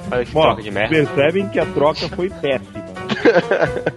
É, e o Eu diria que foi uma troca de peso. Tô 30 quilos menos gordo, mas isso não quer dizer que eu não esteja excessivamente gordo ainda. Mas você chega lá, Delfim. É, mas eu chego lá. Eu já cheguei, eu não quero voltar pra lá. Bom, aproveitando que a gente tava conversando com o Sidão sobre o mercado e sobre a evolução do mercado Conversaram sobre com o Sidão sobre o Walter Mercado. o Walter Mercado também. Já! E sobre HQs digitais, né? Vamos aprofundar um pouco mais esse assunto de HQs digitais. Queria saber primeiro a experiência de vocês com, com o quadrinho digital. Estamos falando de quadrinho digital, não é de scan, né? Não, não é. o meu primeiro contato de verdade, vamos lá, tem dois tipos, vai. O primeiro contato teórico, quando eu, eu ouvi falar de HQ digital pela primeira vez, foi quando eu ouvi falar de, de e-reader, né? Que os, os e-readers, tipo da Sony, o Kindle, me disseram que dava pra ler quadrinho por ali, né? Depois que eu comprei um Kindle, eu tive a experiência real. Fui pegar um quadrinho eh, e baixei um quadrinho na Amazon pra tentar ler pelo Kindle. Tem alguns poucos e, e foi um desastre, porque a leitura no Kindle, é, a tela é muito pequena. Não, dá Não é pra- preto e branco? É preto e branco. Qu- Quantas polegadas é a tela do Kindle? Eu nunca medi. Porra, quando tu comprou, tu não viu quantos polegadas tinha a tela? 800. É que, é que eu não meço em polegadas, né? Eu, simplesmente o Kindle só tem um tamanho, não dá pra escolher. Na verdade é mentira. O Kindle tem, o Kindle tem dois tamanhos, mas o tamanho maior não tinha 3G. Enfim, no tamanho menor não dá pra ler quadrinho no Kindle, né? Então, que o Kindle não tem zoom, né? Tem até um zoomzinho numas, mas é muito o, enfim, minha experiência com quadrinho digital começou mal, né? Daí eh, eu comecei a, entender um pouco mais quadrinho digital quando eu comecei a baixar algumas coisas do Comixology para poder ler no e-reader da minha prima, que ela me emprestou, né? O e-reader, no, no tablet da minha prima. E daí eu fui vendo as possibilidades daquilo, né? E fora isso eu já tinha visto ah, os o quadrinho. Mas aí que tá, quadrinho digital não é só isso, né? O primeiro contato que eu tive com quadrinhos, se for pensar bem, bem, bem, foi no comecinho dos anos 2000 com um quadrinho de um cara chamado Damian Five, chamado When I Am King. Ele foi o primeiro cara que explorou o quadrinho digital em termos de, ah, tipo, não era só o que cabia na tela. Você tinha que rolar a tela para horizontal, rolar para vertical. Ele começou a colocar animações simples, gifs animados, efeitos. Ele, ele, tinha, uma, ele tinha uma narrativa muda que eh, utilizava, se utilizava de, de cores, de ideias, que até hoje, eh, até hoje norteiam muitos dos criadores do quadrinho digital que querem extrapolar o, extrapolar o quadrinho convencional, né? Porque hoje muita gente só pega o quadrinho, desenha e bota, na, bota no computador. Para eles, quadrinho digital é isso. Quadrinho digital de verdade é um pulo a mais que isso. E há 10 anos o Damian Five fez isso. E eh, o Damian Five é suíço, um cara suíço. E muito pouca coisa de verdade foi desenvolvida depois do que o Damian Five fez. Então ele continua sendo um, um dos pioneiros que vale a pena conhecer. Depois o- vocês vão ver o link aí no, no, no rol do podco- do podcast, porque o quadrinho tá online até hoje, né? E até hoje é bom, sabe? É, esse, essa ideia do, do Damian Five é a, a mesma ideia que o, que o Scott McCloud fala no livro dele, no Reinventando os Quadrinhos, né, de como deveriam ser os quadrinhos Mas digitais. na verdade, na se eu não me engano, o, o, o Scott McCloud usa o Damian Five, inclusive, como exemplo. Pode ser, não, não, não sei, não me lembro. Eu, não, eu, eu tenho quase certeza disso, porque os dois, os dois mantiveram contato. Eu não sei se o Scott McCloud conheceu o Damien Five por causa do, do When I Am King ou se foi logo antes, mas eh, o que tá no livro do McCloud vem depois, né? Então, tipo, ah, o, o já conhecia o trabalho do Damien Five, provavelmente do Am King, se eu não me engano, tem até referências eh, visuais ao Am King no Reinventando os Quadrinhos. Uhum. Agora tem uma moça brasileira que, que fez uma HQ nesse mesmo formato também, o Diário de Virgínia, da Katia Ana, que também segue a- a o mesmo princípio, né? Você vai rolando a tela pro lado, pra cima, pra baixo e tal. Você não precisa virar, é como se fosse virar a página, né? Ele Uhum. é, tá- o capítulo inteiro tá na tela, você só vai rolando ali vendo a história se desenvolvendo. Tem várias coisas, né? Tem, tem, tem uma experiência coreana muito bacana que eles dão um pulo a mais na- nesse negócio da rolagem de tela. É um quadrinho que parece convencional, você vai rolando a tela, você vai descrevendo. Quando você chega em, quando você chega em determinado quadrinho, ah, o quadrinho o- é, ele tem, tem um temporizador, depende de como você rola a tela e quanto tempo você fica parado na imagem, a imagem avança e, e- se torna uma animação, né? E, e com som, e é assustador o negócio, quadrinho de terror, que é muito bom, né? É uma- esse eu não lembro o nome, mas é uma experiência coreana bem boa. né? Então ainda se está experimentando para isso. O- os tablets permitem que você faça coisas desse tipo. Nos e-readers, não. Nos e-readers você tinha que fazer coisas tá. E nenhuma das editoras grandes dos Estados Unidos se aproveitou bem disso. Tentaram fazer motion comics e tal, mas isso ainda são ainda, ainda são experiências muito pequenas perto do que já foi feito pelos independentes em quadrinho digital. Mas Só como só eu ou vocês também acham que motion comic é uma roubada safada? Não, é, é sim, cara. Porque É o- sim, é o sim. motion, Motion comic, comic, motion comic é um jeito do cara, na minha opinião, é um jeito dos caras tentarem ganhar dinheiro com uma arte reciclada, é, tipo, botando um som e tal, as coisas, mas na verdade, pô, a- as artes estouradas, as animações nunca são interessantes e tal. É, eu acho que o motion comic é, é- não é nada, porque não é nem quadrinho e nem animação,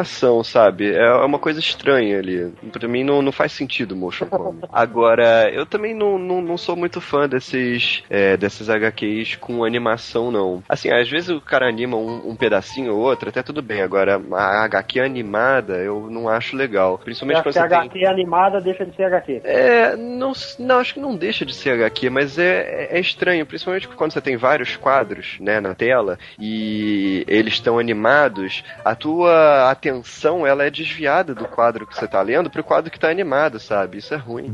Mas, mas eu, eu queria voltar um pouco mais em relação a isso. Se a gente for falar, se a gente for ser muito, muito, muito, muito cri-cri, muito específico, sabe? A gente tem que pegar os caras que foram os grandes criadores. O quadrinho digital começa quando o computador começa a ser usado como ferramenta para desenho, para ilustração, para tudo, sabe? Para produção de quadrinhos. Então a gente tem que ir lá no Mike Science, né? Com o Shatter, que foi, que foi publicado pela First Copy. É o primeiro quadrinho digital, ele, ele foi patrocinado pela Apple, porque ele era inteiro feito no Macintosh. Uh, ele é um quadrinho que foi, foram, foram 13 ou 14 números, mais um especial, e que ele saiu numa historinha, ele saiu num título da First, que chegou a ser publicado no Brasil, o título, mas não a historinha. O título era o John Sable Freelance, que era do, do Mike Greer. Depois, entre 85 e 86, ele ganhou uma revista que durou um ano e pouquinho. O Mike Science, vocês sabem quem ele é. É o cara que é o mesmo cara que dois anos depois fez a primeira graphic novel digital, que é o Crash do Homem de Ferro, que chegou a ser publicado uhum. no Brasil. Sim, sim, foi. Né? Uh, daí em seguida veio em seguida veio o, o Pepe Moreno com o Digital Justice do Batman e daí começa, uhum. né? Mas o primeiro quadrinho digital é um quadrinho que, que pouca gente fala porque ele porque ele foi publicado digital e online ao mesmo tempo na época das, das BBS, né? E era uhum. uma coisa muito restrita que foi um quadrinho chamado Witches and, eh, Witches and Stitches, né? Que ficava nos Estados Unidos,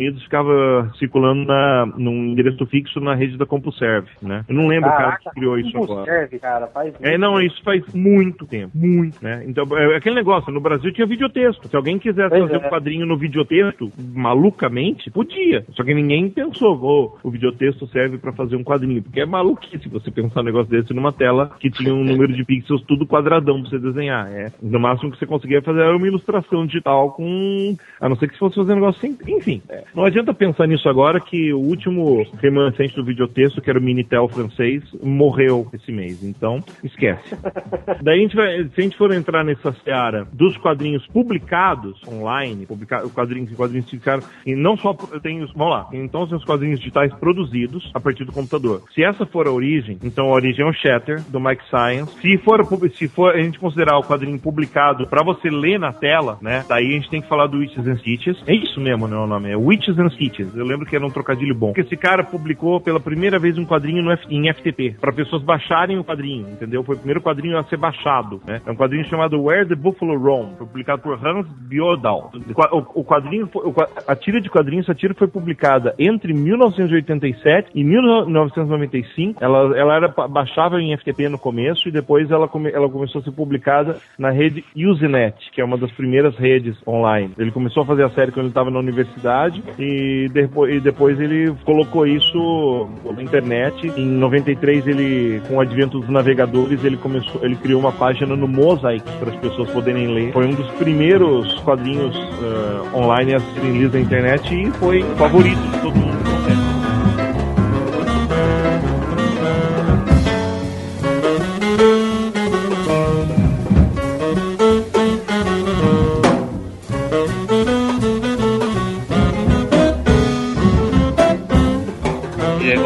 Que é o Joacélio. A gente tá comemorando aí o Comic Pod número 100. Pode esse aí que foi sempre muito divertido fazer parte dele aí. Fiz muitos amigos. Acho que tem muita gente que me detesta, porque eu não gosto da Marvel também. Mas o Comic Pod é isso aí, cara. Quadrinho em primeiro lugar.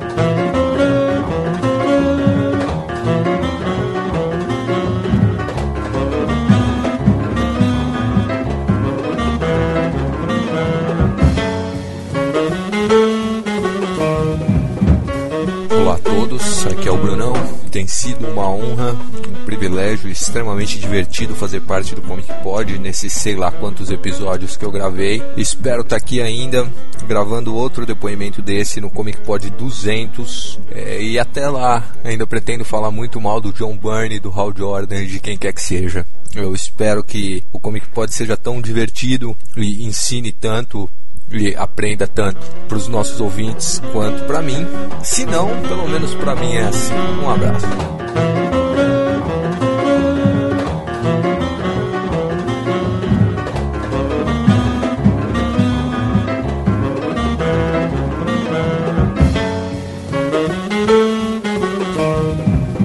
Bom, na verdade, eu já tinha lido algumas algumas histórias da Turma da Mônica produzidas exclusivamente pro site, mas até aí era quadrinho normal, igual teve uma tirinha hoje, sabe? Não dá pra falar que é, que é digital. Assim. Mas foi no Comixology ano passado, porque a DC falou que ia publicar lá, e falei, pô, então vou ter que usar essa merda também. Mas foi só isso, assim. Agora, o Comixology ele tem melhorado muito no quesito passagem, né? A experiência tá ficando mais bacana, de quadro a quadro, de visualização de página. Pra- um exemplo bom disso é a Nightwing do Ed Barrows, cara, porque ele, ele ligou o foda-se e falou, ah, não vou pensar no digital. Só que acho que inconscientemente ele acabou pensando, porque a passagem de quadro a quadro, a experiência de, de visualização da revista dele é uma das melhores aproveitadas, assim, do Comixology. Mas, mas ô Felipe, qual o tamanho do seu tablet? O meu é de 10 polegadas. É de 10? Você vê quadro a quadro? Eu vejo quadro a quadro porque a resolução é muito boa, muito boa. As páginas não estouram, sabe? Os balãozinhos ficam perfeitos, elas podem aumentar, inclusive, fica bem legal, cara. Aham. Não, porque eu, eu prefiro ver a, a página inteira. Porque no de Ah, 10. quando, no- quando eu tô no, quando eu tô no ônibus e eu tô com pressa, aí eu vejo a página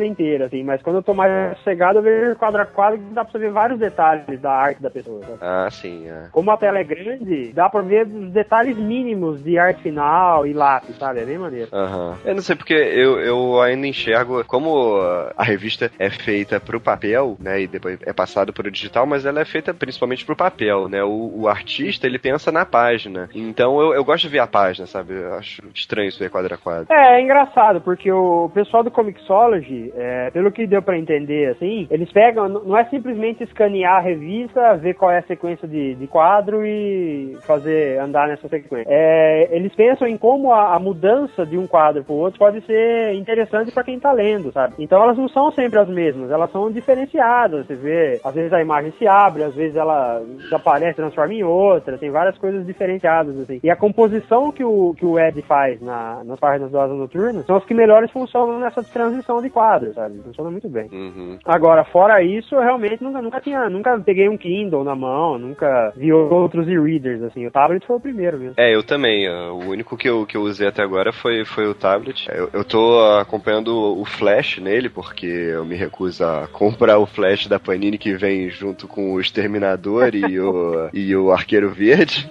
Então eu tô acompanhando o Flash pelo Comixology. E, pô, é muito legal. A qualidade é, é excelente, cara. É Então, de, de quantas polegadas é o seu tablet? de 10. Ah, de 10 também. Ah, então, esse é um caso que a mudança de quadro também ficaria legal, porque a, a composição do Manapu é, é foda, né, cara? É, é, agora que você falou, eu vou experimentar, cara. Eu tinha usado uma vez, não tinha gostado muito, não. Eu preferi ver a página inteira, porque, como é de 10, eu não preciso dar zoom nem nada, né? Já consigo ler tudo ali. Mas vou experimentar o quadro a quadro. É, eu peguei, por exemplo, edições do Monstro do Pântano, do Alan Moore, pra ler, aí já não vale a pena, sabe? Porque é, não, não, não tinha se imaginado esse tipo de coisa naquela época, então foi um negócio mais esquisito, sabe? Aham. Mas a experiência tá sendo boa, cara. Eu tenho a listinha que eu compro todo mês e de coisas lá. É uma merda que o dólar esteja subindo, mas é a vida. Tá valendo a pena. A experiência é muito boa, cara. Dá pra melhorar muito mais, assim. Talvez em. Talvez aparecer a página antes, depois os balões, sei lá, alguma coisa assim. Mas Tá, já é as frescura, começaram bem. Assim. É, Ah, eu não acho, sei, cara. Eu acho que o, o próprio sistema do, do Comixology, não, não de leitura, mas o sistema de pesquisa dele pode melhorar muito, que é muito ruim. Porra, com certeza. O centro de pesquisa deles é horrível. Horrível, cara. Você pega uma, uma revista que tem muitas edições, muitos números, né? Você tem que ficar rolando pra baixo, pra baixo, pra até achar que você quer, sabe? Exatamente. É ruim isso pra comprar, né, meu? É, tipo, É, é, tipo, não tem um mecanismo de busca mais inteligente. Estou falando do, Comixo- do, Com- do Comixology, né? É, do Sim, sim, exatamente. Eu, eu acho muito truncado, cara. Se você comprar pelo site, é, é um pouco menos complicado do que pelo app do tablet. Mas Aham. ainda dá pra melhorar muito, cara, muito. Ah, mas é que tá, mas tem que ler digital, vai comprar pelo app, né, meu? É, exatamente. Ah, detalhe importante do Comixology, né? Que, assim, pra quem tá ouvindo, talvez não saiba. Se você comprar, você pode baixar aquela revista em qualquer, qualquer dispositivo seu. Você não precisa comprar ela de novo. Agora, tem um detalhe importante. Se você lê só pela página, pelo seu navegador no, no seu computador, ele não baixa. Ele é um leitor online com, com flash, tá? Aham. Mas de qualquer forma ele fica na sua conta se você quiser baixar depois, né? Sim, sim, com certeza. Agora, o Comixology ele é meio que a Diamond, né? Porque no fim das contas as editoras todas se concentraram nele, né? Sim, é. E Qual isso é o risco de virar Diamond, né? O que é, o É, que é muito ruim pros quadrinhos. Exatamente. Quer dizer, É que mais no um Brasil, no Brasil, no Brasil só tem agora a Trilog, que é a união da Dinap com a Fernando Chinalha. Agora que não existe mais distribuição pelo Estadão, que estava distribuindo algumas revistas, a distribuição física só por um canal. E a distribuição digital,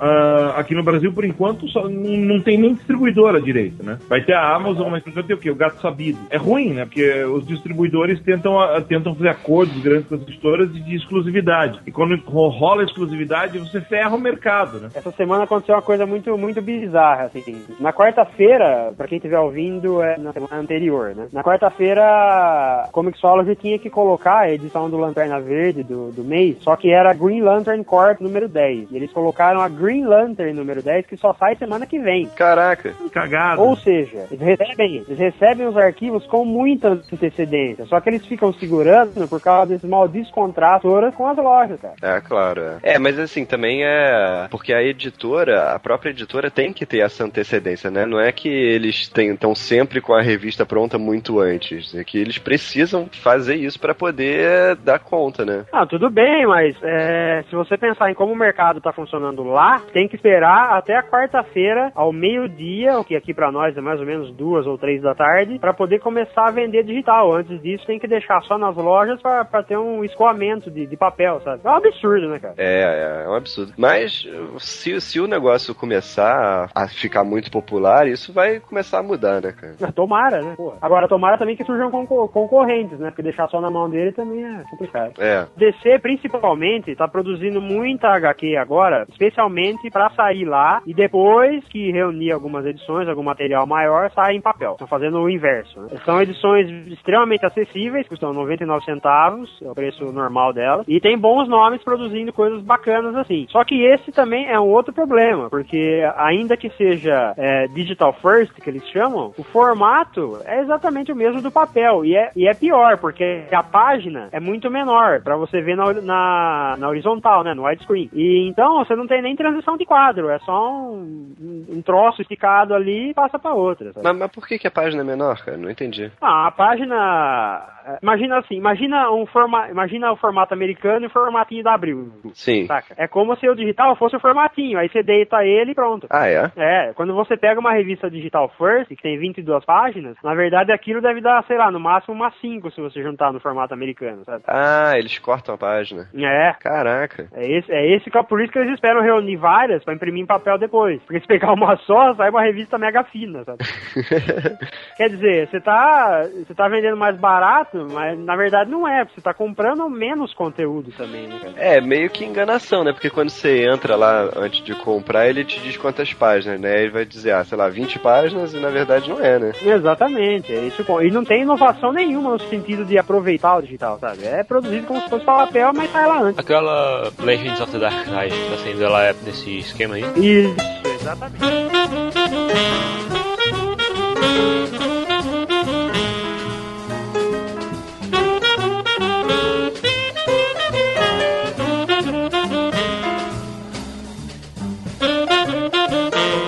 WhatsApp Palpiteiros. Ah, não, não. Essa é a frase do Kajima. Enfim, pra quem não conhece o GAD, não confundir com o Vlad, participa esporadicamente do Como Que Pode. Estamos marcando a conquista de 100 podcasts oficiais. É uma honra participar ao lado de figuras como Felipe, o vulgo Morcego, Morcélio, Kajima, Brunão, Delfim, Bigodudo, Safado, Jocélio, Vlad, entre outros para falar de quadrinhos. O que mais gosto do Comic Pad é que, embora seja um podcast sobre quadrinhos, em sua maioria sobre DC, não se limita a isso. Abrange cultura pop, arte e outras mídias sempre com tom agradável não só maçante. Fico ainda mais feliz de alcançar essa marca e desejo que alcancemos outras milestones no caminho. Quem sabe 500, 1000, céu é o limite. Um abraço para você, ouvinte, que justifica nossos esforços e nos acompanhe no que ainda iremos desbravar. Kajida!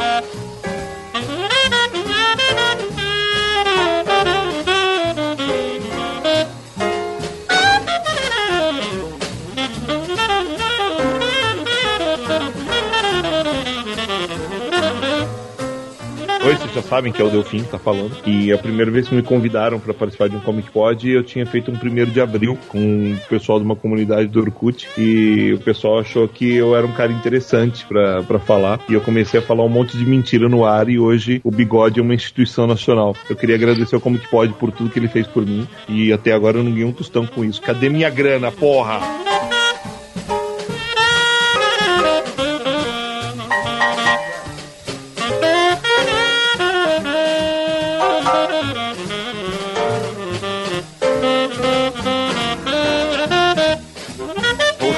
Voltando no, estava falando antes, das HQs digitais produzidas para o meio digital, né? E não, não essas tipo Comixology, que são as revistas de papel que só passam para o digital, ou essa que a gente comentou agora que é digital, mas na verdade é para ser impressa depois, né? A gente tem, tem, tem muita coisa pela internet, principalmente no, no formato de, de tiras, assim. Tiras não no, no formato físico de tiras, mas que o cara lança um, uma página por semana ou por dia. É, que é isso que a gente convencionou chamar hoje de webcomics, na época não tinha nome, né? Isso. Uh, o termo webcomics ele, ele foi usado pela primeira vez por volta de abril de 1995 para definir essa onda que estava acontecendo, que era uma onda grande, é, que tinha como o grande quadrinho da época era um quadrinho que o MacLeod também usa, também, também comenta no, no Reinventando os Quadrinhos, que é um quadrinho chamado Argonzar. Como? Que é Argonzar, que era um, que era um quadrinho desenhado por um cara chamado Charlie Parker, né? Que a gente vê hoje é o que se chama de webcomic, né? São as tiras digitais. E muito pouca gente ganha grana com ela,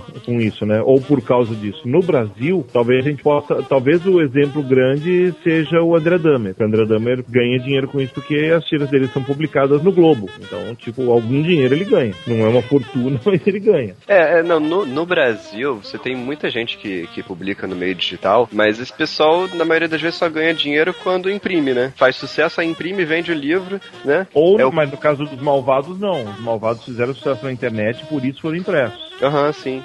Eu acho que o Dumbledore é um exemplo legítimo de um cara nascido no meio digital que foi pro. Tanto que o primeiro livro dele tem uma história boa dessa. O primeiro livro dele saiu uma editora chamada Gênesis. E a, e a editora teve que mandar ele desenhar tudo de novo, porque os quadrinhos ele fazia sem resolução. Era só pra 72 dpi publicar na internet. Preto e branco. Ele teve que refazer tudo. Ou quase tudo, né? O que ele teve saco pra refazer, ele fez, pra poder imprimir o primeiro livro. Né? É, é, um quadrinho digital nato, né? Nos Estados Unidos tem o Penny Arcade, o Exceeded, que, que são. Exceeded, vocês sabem, né? Aquele do, dos palitinhos, né? Que é com um bonequinho de palito. Oh, isso é um sucesso desgraçado, né? É, talvez, você já viu, mas você não lembra. é, é, é, Exceeded se escreve XKCD. Exceeded. Quem, quem mais veio dos quadrinhos digitais direto pra tela? O cara que a, o cara que a das vezes publicou no chinês americano, o Eugene Yang, ele começou publicando um, webcam, um webcomic chamado Modern Tales, que, que foi o quadrinho que deu origem à graphic novel dele, né? E é isso, tipo, tem, temos muitos exemplos de, de webcomic, mas temos poucos exemplos de sucesso. É, mas é, quanto ao formato, né, o pessoal, principalmente porque o que eu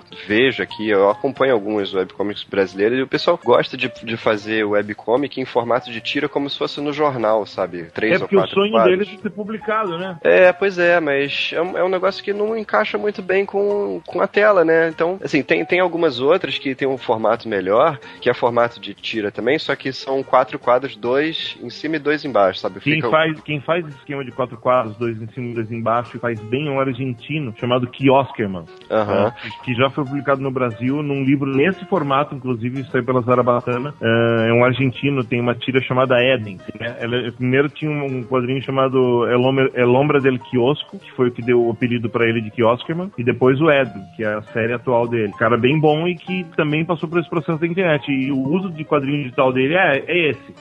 Não, mas esse é um formato legal, porque se o cara quiser imprimir como tira, é só ele pegar os dois de baixo e botar do lado, sabe? Sim, sim, sim, sim. Tanto, né, tanto que na Argentina, se não me engano, é, é feito isso hoje em dia em algum jornal. E o bacana é que você trabalha sempre com os quatro quadros regulares e tal. É, é coisa de. Enfim, é bonito. É, é um formato que é, é me- é melhor do que o quadrinho de tira convencional que foi definido por causa dos, dos, dos, dos, syndicates antigos dos Estados Unidos, né? Era o formato que se utilizava para todos os quadrinhos antigamente, né? Que foi inclusive encurtado um pouquinho em, em largura, vai. Porque os jornais mudaram de tamanho, foram ficando mais finos, as tiras foram ficando mais finas junto para poder caber na página. É, sim, sim. Né? Se você vê as tiras antigas, tipo uh, Flash Gordon, uh, Modest Blaze, Tar- o Tarzan antigo do, do, do Alex Raymond. Não, o Tarzan do Alex Raymond é foda, né? O Gin das Selvas do Alex Raymond. Mas o Tarzan também, os quadrinhos do Mandrake, Fantasma, tudo isso era num formato mega esticadão, assim, que hoje em dia não dá pra publicar no jornal. É, sim, você pega umas coletâneas dessas tiras antigas, o formato é bem diferente. Sim, o formato é, é maior, né? tem que ser maior. É. é tanto detalhe, né? E tem, tem nomes conhecidos dos quadrinhos que estão publicando no, no meio digital também, né? O caso do Greg Hooker, por exemplo, que está publicando a HQ dele da Lady Sabre, que é uma personagem criação dele, né? E é bem legal, eu acompanho, acho bem interessante. O formato é, é um formato meio quadrado, mas não tem animação, é,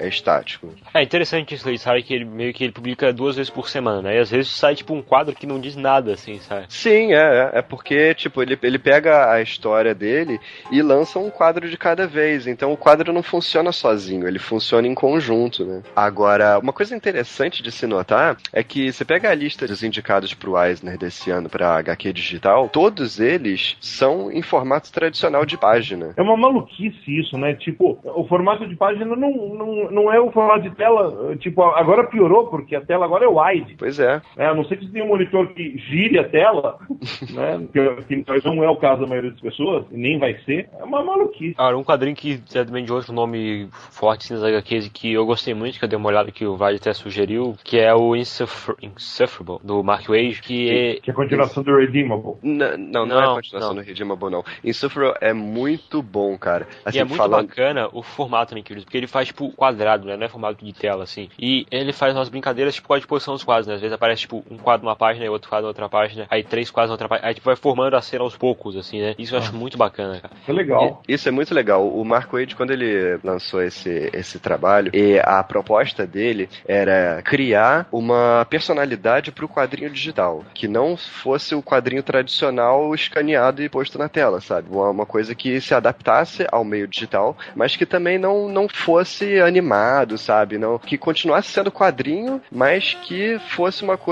é, específica pro meio digital. Então esse lance de, de aparecer primeiro um quadro, depois o outro, isso é muito legal. Ele tem, tem, tem uma coisa que ele faz de vez em quando, que é mostrar primeiro a cena, aí depois ele mostra as, o balão de fala, sabe? Primeiro Vou mostrar você... a fala antes, depois mostra a cena, né? É, ou o contrário, né? E, e ele faz uma coisa também que a, até no, no Insufferable nem é, nem é tanto assim, mas tem um, tem um outro projeto no mesmo site, que é o Cthulhu Calls, que, que é muito legal, porque ele usa um quadro, né? É um quadro único na tela, não, são, não é dividido em vários quadrinhos, né? Um quadro único na tela. Tem, tem dois personagens conversando, e aí você vai passando, o cenário continua o mesmo, mas os, os, personagens eles vão se mexendo e, e, os balões de fala vão mudando, né? Então é como se você estivesse vendo um filme ali, só que quadro a quadro. É muito legal isso. É uma animação, só que não é animada, né? A animação, tipo, acontece organicamente, né? Quando tá mudando as páginas. É, sim, exatamente. É, eu acho isso muito bacana. O Sofrable também tem as paradas assim, né? Tipo, às vezes mostra a primeira parte da cena, mostra outra parte. Aí dá a impressão que tá se mexendo a cena, assim, né? É só na, na uhum. troca de páginas. É, e é um negócio que fica legal, diferente do motion comics, sabe? Porque acho que o grande lance do quadrinho é que você faz o seu tempo,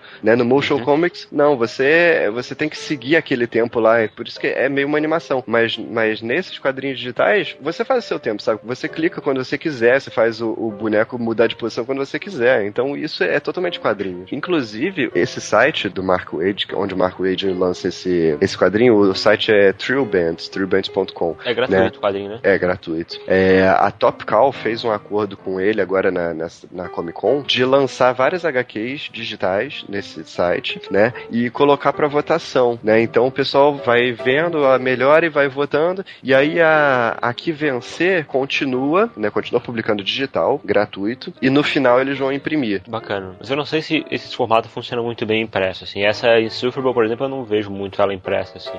É, pois é, é, é isso que eu ia comentar, porque eu acho isso meio que um retrocesso, sabe? Porque aí você vai forçar o cara a fazer um negócio pra ficar legal no impresso depois, sabe? Aí perde o. Pois perde é. a proposta. Também podia ser, tipo, sei lá, um contrato pro cara trabalhar uma coisa pra Topcar, seria mais interessante, né? É, é. Uma outra coisa muito interessante que, que o, o Marco Wade escreveu um, um, texto sobre isso no site, que ele disse que quando ele botou o primeiro capítulo do Insufferable, 24 horas depois, exatamente 24 horas depois, já tinha o bagulho em, em CBR para baixar via torrent, sabe? Alguém pegou e botou e, lá via e... torrent. Aí... Na internet, né, cara? Negócio É. de graça. Não, é, e aí, aí ele falou. Primeiro, primeiro ele achou legal que, que a pessoa tava gostando, tava disponibilizando, né? E aí depois ele pensou que, pô, não adiantava ele ficar com raiva, tentar impedir, porque ele não ia conseguir. Então o que ele fez foi facilitar a vida dos scanners, né? Ele, Pô, ele- muito bom, cara. ele já reúne ali, aí quando você tem, você tem lá o capítulo, e embaixo você tem, ah, você quer baixar em, em CBZ ou em PDF, você pode baixar em vez de ler na, na tela, sabe? Isso eu achei sensacional. Quando eu vi pela primeira vez, eu caraca, eu posso baixar isso em CBZ, cara? É? Porra, que ótimo. É, você for, bom. se você não pode vencê-los, né, junte-se a eles. Então ele faz o trabalho pros caras, sabe? E aí é legal que no final ele, ele reúne todos os quadros lá e no final ele bota uma última página com os créditos, né, e o endereço do site. O Marco ele é um cara legal, mas ele tem a cara do que me assusta.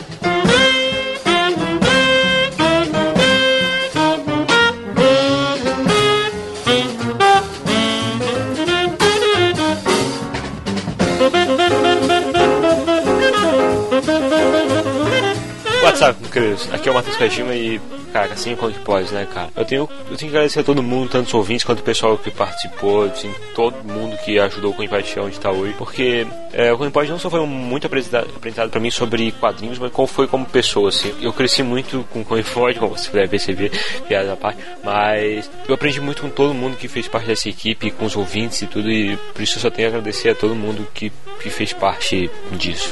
Obrigado e que vinha mais sempre. Thank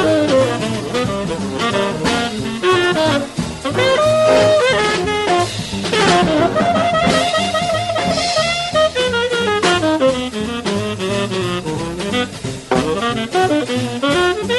Aqui é o Vlad, eu entrei no Comic Pod pra ajudar o Erlon na edição e depois acabei assumindo a edição toda. Mas o que me deixa mais contente nessas 100 edições é a quantidade de pessoas que escrevem pra gente dizendo que leram alguma história por causa de algum episódio que a gente fez, ou mesmo que voltaram a ler quadrinhos, né? E é isso aí, que venham mais 100.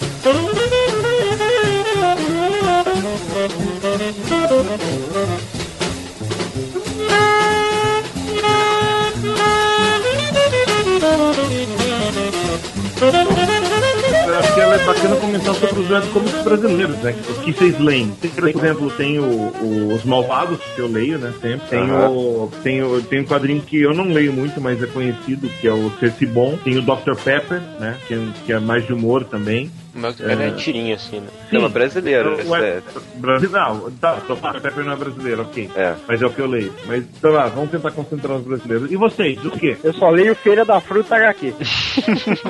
Eu também. Brasileiro eu não leio muito. Eu li um sábado qualquer, antigamente, isso é sempre que eu não acesso lá. Agora, dos americanos eu, eu leio o Little League, que eu acho muito divertido. É, a Little League é bom. É. É tipo Liga da Justiça no Jardim de Infância, assim, o cara publica. É uma é a história sequencial, assim, né? Tem que ler os- é, duas vezes por semana, eu acho muito divertido. Ah, tem também o Vitor Cafage, que, que apareceu. Era o que eu ia falar. Com Ah, o cara, é. o Tony Parker, né? O, o Bunny Parker, Parker é muito legal, cara. É sensacional. Agora, ah, de brasileiro, cara, tem, tem os que eu leio de vez em quando, mas os que eu leio sempre. Tem o Quadrinhos Gonzo, que faz piada com jornalismo, é muito legal. Tem o Vida de Suporte, o Vida de Programador, que são muito bons também. Tem o, o, Mentirinhas, o- dos brasileiros, o Mentirinhas é o que eu gosto mais, cara, é muito bom. O nome é bom também. Mentirinhas é muito bom. Tem, tem alguns outros, mas assim, esses são os que eu, que eu acompanho mais. Ah, quem mais tem? Tem os passarinhos do, do Estevão Ribeiro, que virou, virou, viraram quadrinhos pela Balão Editorial, viraram quadrinhos impressos, melhor dizendo, né? É, então, o Passarinhos eu acompanhava, mas aí ele parou de publicar. É, tá- então, é, na verdade ele publica de vez em quando. Agora tá, é, tipo, não sei porquê, podia, podia ser mais ativo. Isso também tem essa, né? Muita gente, muito pouca gente fica é, regular com isso, né? É, mas, mas no o caso do Estevão é porque ele passou a publicar em papel, né? É, mas é que tá. Uma coisa não devia matar a outra. Porque, por exemplo, o, o Dummer continuou publicando no site. Sabe? É, é, o, o Dummer, inteligentemente, é, ele publica com atraso. Não sei se é com atraso no papel ou se é com atraso na, na tela. Mas ele publica uma coisa com atraso da outra. Então nunca é a mesma tira ao mesmo tempo, né? Então, tipo, quem não Ah. viu lá, viu aqui, daí ele atinge duas vezes, dois públicos diferentes mesmo. Né? Que, é bem, que isso é bem legal, bem inteligente a parte dele, inclusive. É, brasileiros eu não acompanho muitos, não. O Twin que eu acompanho de vez em quando é o Let's Be Friends Again, não sei se vocês conhecem. Ah, Let's Be Friends Again é muito bom. Ah, já vi alguma coisa. E eles Quer publicam. dizer, não é, não é muito bom. Assim, tem, tem umas piadas muito bobas, mas tem alguns bem, bem, bem a escola, sacados. a escola deu fim de piada, né? É, é. Mas eu, eles publicam em uma editora também, né? Acho que é a Topical, não se lembro que editora que é agora. Eles, eles publicam é, bem diferente do que eles publicam no site, né? Essa aqui é a parada interessante, sim. Ah, e tem outra. Se quiser ser um artista de webcomics, atenção à bigodagem. Você pode simplesmente desenhar bonequinhos de palito, ou, ou desenhar errado, ou desenhar bem, bem tosco, porque uma coisa que eu percebi é que é mais importante o roteiro, a história, a ideia, do que o quadrinho em si. O maior exemplo é o quadrinho brasileiro da Alexandra Moraes, chamado O Pintinho, que é genial e, tipo, são sempre as mesmas figuras o tempo inteiro, sabe? É, é a mãe e o Pintinho. E é um diálogo entre os dois, com alguns personagens e algumas vezes tem uma cor diferente, mas geralmente é preto e branco, a mãe e o Pintinho desenhado no Paint. Então, tipo, só que é muito bom o roteiro. Então é aquele negócio, né? É, aliás, editora, o Pintinho, hein? Tem, Ah, tem, o, tem um então, outro... tipo, se você quiser ser um artista de webcomic, se você quiser ganhar o mundo no, no mundo do webcomic, basta ter uma ideia boa. A execução não é tão importante. Tem uma outra tira brasileira muito boa também, que, que começou no digital e está sendo publicada diariamente no Globo, agora aqui no Rio, que é o Bichinhos de Jardim, que é, é sensacional, cara. É uma, uma joaninha mal-humorada, sabe? É muito bom. Podia falar de financiamento coletivo digital, né? Não sei se vocês sabem algum projeto desse, tipo Kickstarter e tal. Ah, o Rafael Coutinho tá, fazendo, tá, tá buscando financiamento digital pro, pra segunda temporada do Beijo Adolescente. Tem, tem muita gente buscando financiamento. Entendeu? Mas tem sites como o Kickstarter, que tipo, tu coloca lá a tua ideia, coloca teasers, assim, tipo, páginas, coloca a ideia do roteiro e tal, e aí o pessoal que acessa o site te ajuda a financiar o teu quadrinho, né? Eles, ah, essa ideia é legal, eles No fazem Brasil, doações. Eu não conheço, eu conheço o Kickstarter, assim. Tá, te- eh, teve até uma história de um quadrinho, dá uma olhada aí, é, o- no título dele, eu não vou lembrar agora, é um quadrinho que mistura beisebol e, e zumbis e monstros. Ah, o cara queria só ah, um projeto pra pra poder publicar o negócio. É tipo, superou muito a expectativa do cara, conseguiu- o cara conseguiu muito dinheiro, muito dinheiro. E vendeu os dire- é, quase 100 mil dólares ele conseguiu. E vendeu os direitos pra um filme, e o quadrinho nem tá pronto. Caraca. É, um que eu vi que tá indo muito bem, cara, que eu até achei muito interessante o projeto era o Telecos Protocol. Era um projeto assim, os caras. Eu acho que o cara que era artista era inclusive tipo animador de videogame, alguma parada assim, porque é muito realista o desenho, assim, sabe? Muito, muito mesmo. E aí, era o projeto deles era 9.500 dólares o, o objetivo deles. Né? Ainda faltam 19 dias pra acabar e eles já conseguiram 23 mil dólares. Então, quem conseguiu também foi o Dave Sim, cara. O Dave Sim conseguiu fazer. eh, Ele que era todo avesso a, a ser traduzido, a, a mídia digital, tinha que ser só no papel. Agora que o Cérebros acabou, ele tá conseguindo dinheiro. Acabou no dia 30 de junho. ah, a captação do High Society, que é a primeira série pra valer, né? Porque os 25 primeiros números são só uma apresentação do Cérebros. Uma edição audiovisual digital. O cara, o, cara que fez o projeto é um cara de. Um cara de uma cidade chamada Fayetteville, chamado John Scruder. Ele conseguiu convencer o Dave Sim a entrar nessa com ele, com todo o apoio. E, tipo, precisava de 6 mil dólares pra financiar o projeto. O cara conseguiu 63.600 dólares, né? Ou seja, o projeto vai ser muito, mas muito bom, muito maior do que se esperava. Porque como funciona no Kickstarter ou no Catarse, como é um, pro- é, você compra recompensas, né? Você ajuda, assim, ou, ou você ajuda com pouco dinheiro, ou você ajuda com muito. Quanto, quanto mais você ajuda, mais você vai, dando, vai tendo, ganhando recompensas, algo É, tu exclusivo. pode, né? pode doar, tipo, desde 5 dólares, aí tu vai ganhar, sei lá, um- uma edição digital, até tu é, doar, tipo, sei lá, 50 dólares, aí tu ganha edição digital, edição impressa, mais um bônus, mais camiseta, sei lá, essas paradas assim, sabe? Aham. Tipo, o Dave Sim tava tão louco pra isso dar certo que ele resolveu até, se alguém, se algum louco resolveu doar 10 mil dólares pro projeto, quer dizer, se alguém banca 10 mil dólares pro projeto que custa 6 mil, já banca o projeto, entendeu? É, e falou assim, o Dave Sim vai, via- viaja para a sua cidade em, em qualquer lugar da América do Norte. Só que você tem que pegar ele no aeroporto, providenciar hospedagem pra ele, ah, e ele vai, ele vai ficar te alugando, ia ficar te alugando por uma semana, mas ninguém comprou isso. Porque, tipo, uma coisa é o cérebro, outra coisa é o Dave Sim, né? Que dizem que é um mala. Mas, por exemplo, tem uma, tinha uma recompensa que era um, que era um, um, um origi- um original grandão de dois dos personagens favoritos cérebros, uma conversa de 60, min- de 60 minutos por telefone com o Dave Sim, todas as edições internacionais do High Society assinadas pelo Dave Sim, um sketch, um, um- um, estatuazinhas, variantes zumbis que ele fez, enfim, bottoms, revistas exclusivas, tudo, né? Isso, isso só uma pessoa podia comprar e custava 2.500 dólares e alguém comprou. Eu acho que esse tipo de projeto, tipo o Kickstarter, assim, eu acho que é muito bom o pessoal que quer publicar independente, né? Porque tudo que tu precisa é ter uma boa apresentação. Se tiver uma boa apresentação, tu vai conseguir, no mínimo, lançar digitalmente, assim, teu projeto tu consegue fácil, assim, no Kickstarter, sabe? É, o pessoal do quadrinhos ra- do Pandemônio conseguiu, né? Fazer isso com Achados e Perdidos ano passado lá no FIC, lançou- foi lançado no FIC, né? E eles conseguiram captar pelo Catarse a, a grana e foi tipo, pra mim, o lançamento do ano no passado. Tipo, o lançamento em termos de conceito do ano, né? Entrou entre os meus 10 melhores do ano, inclusive. É, que é bom pra caralho, tudo foi bom pra caralho nesse projeto. Então, isso, a gente pode ficar por aqui. Até semana que vem. Um abraço, tchau.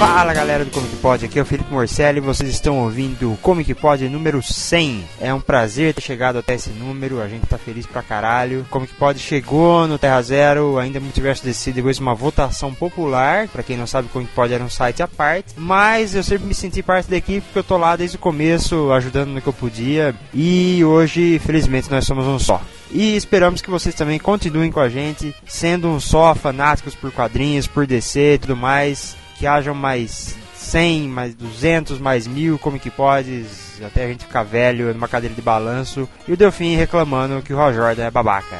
Valeu, galera, até a próxima.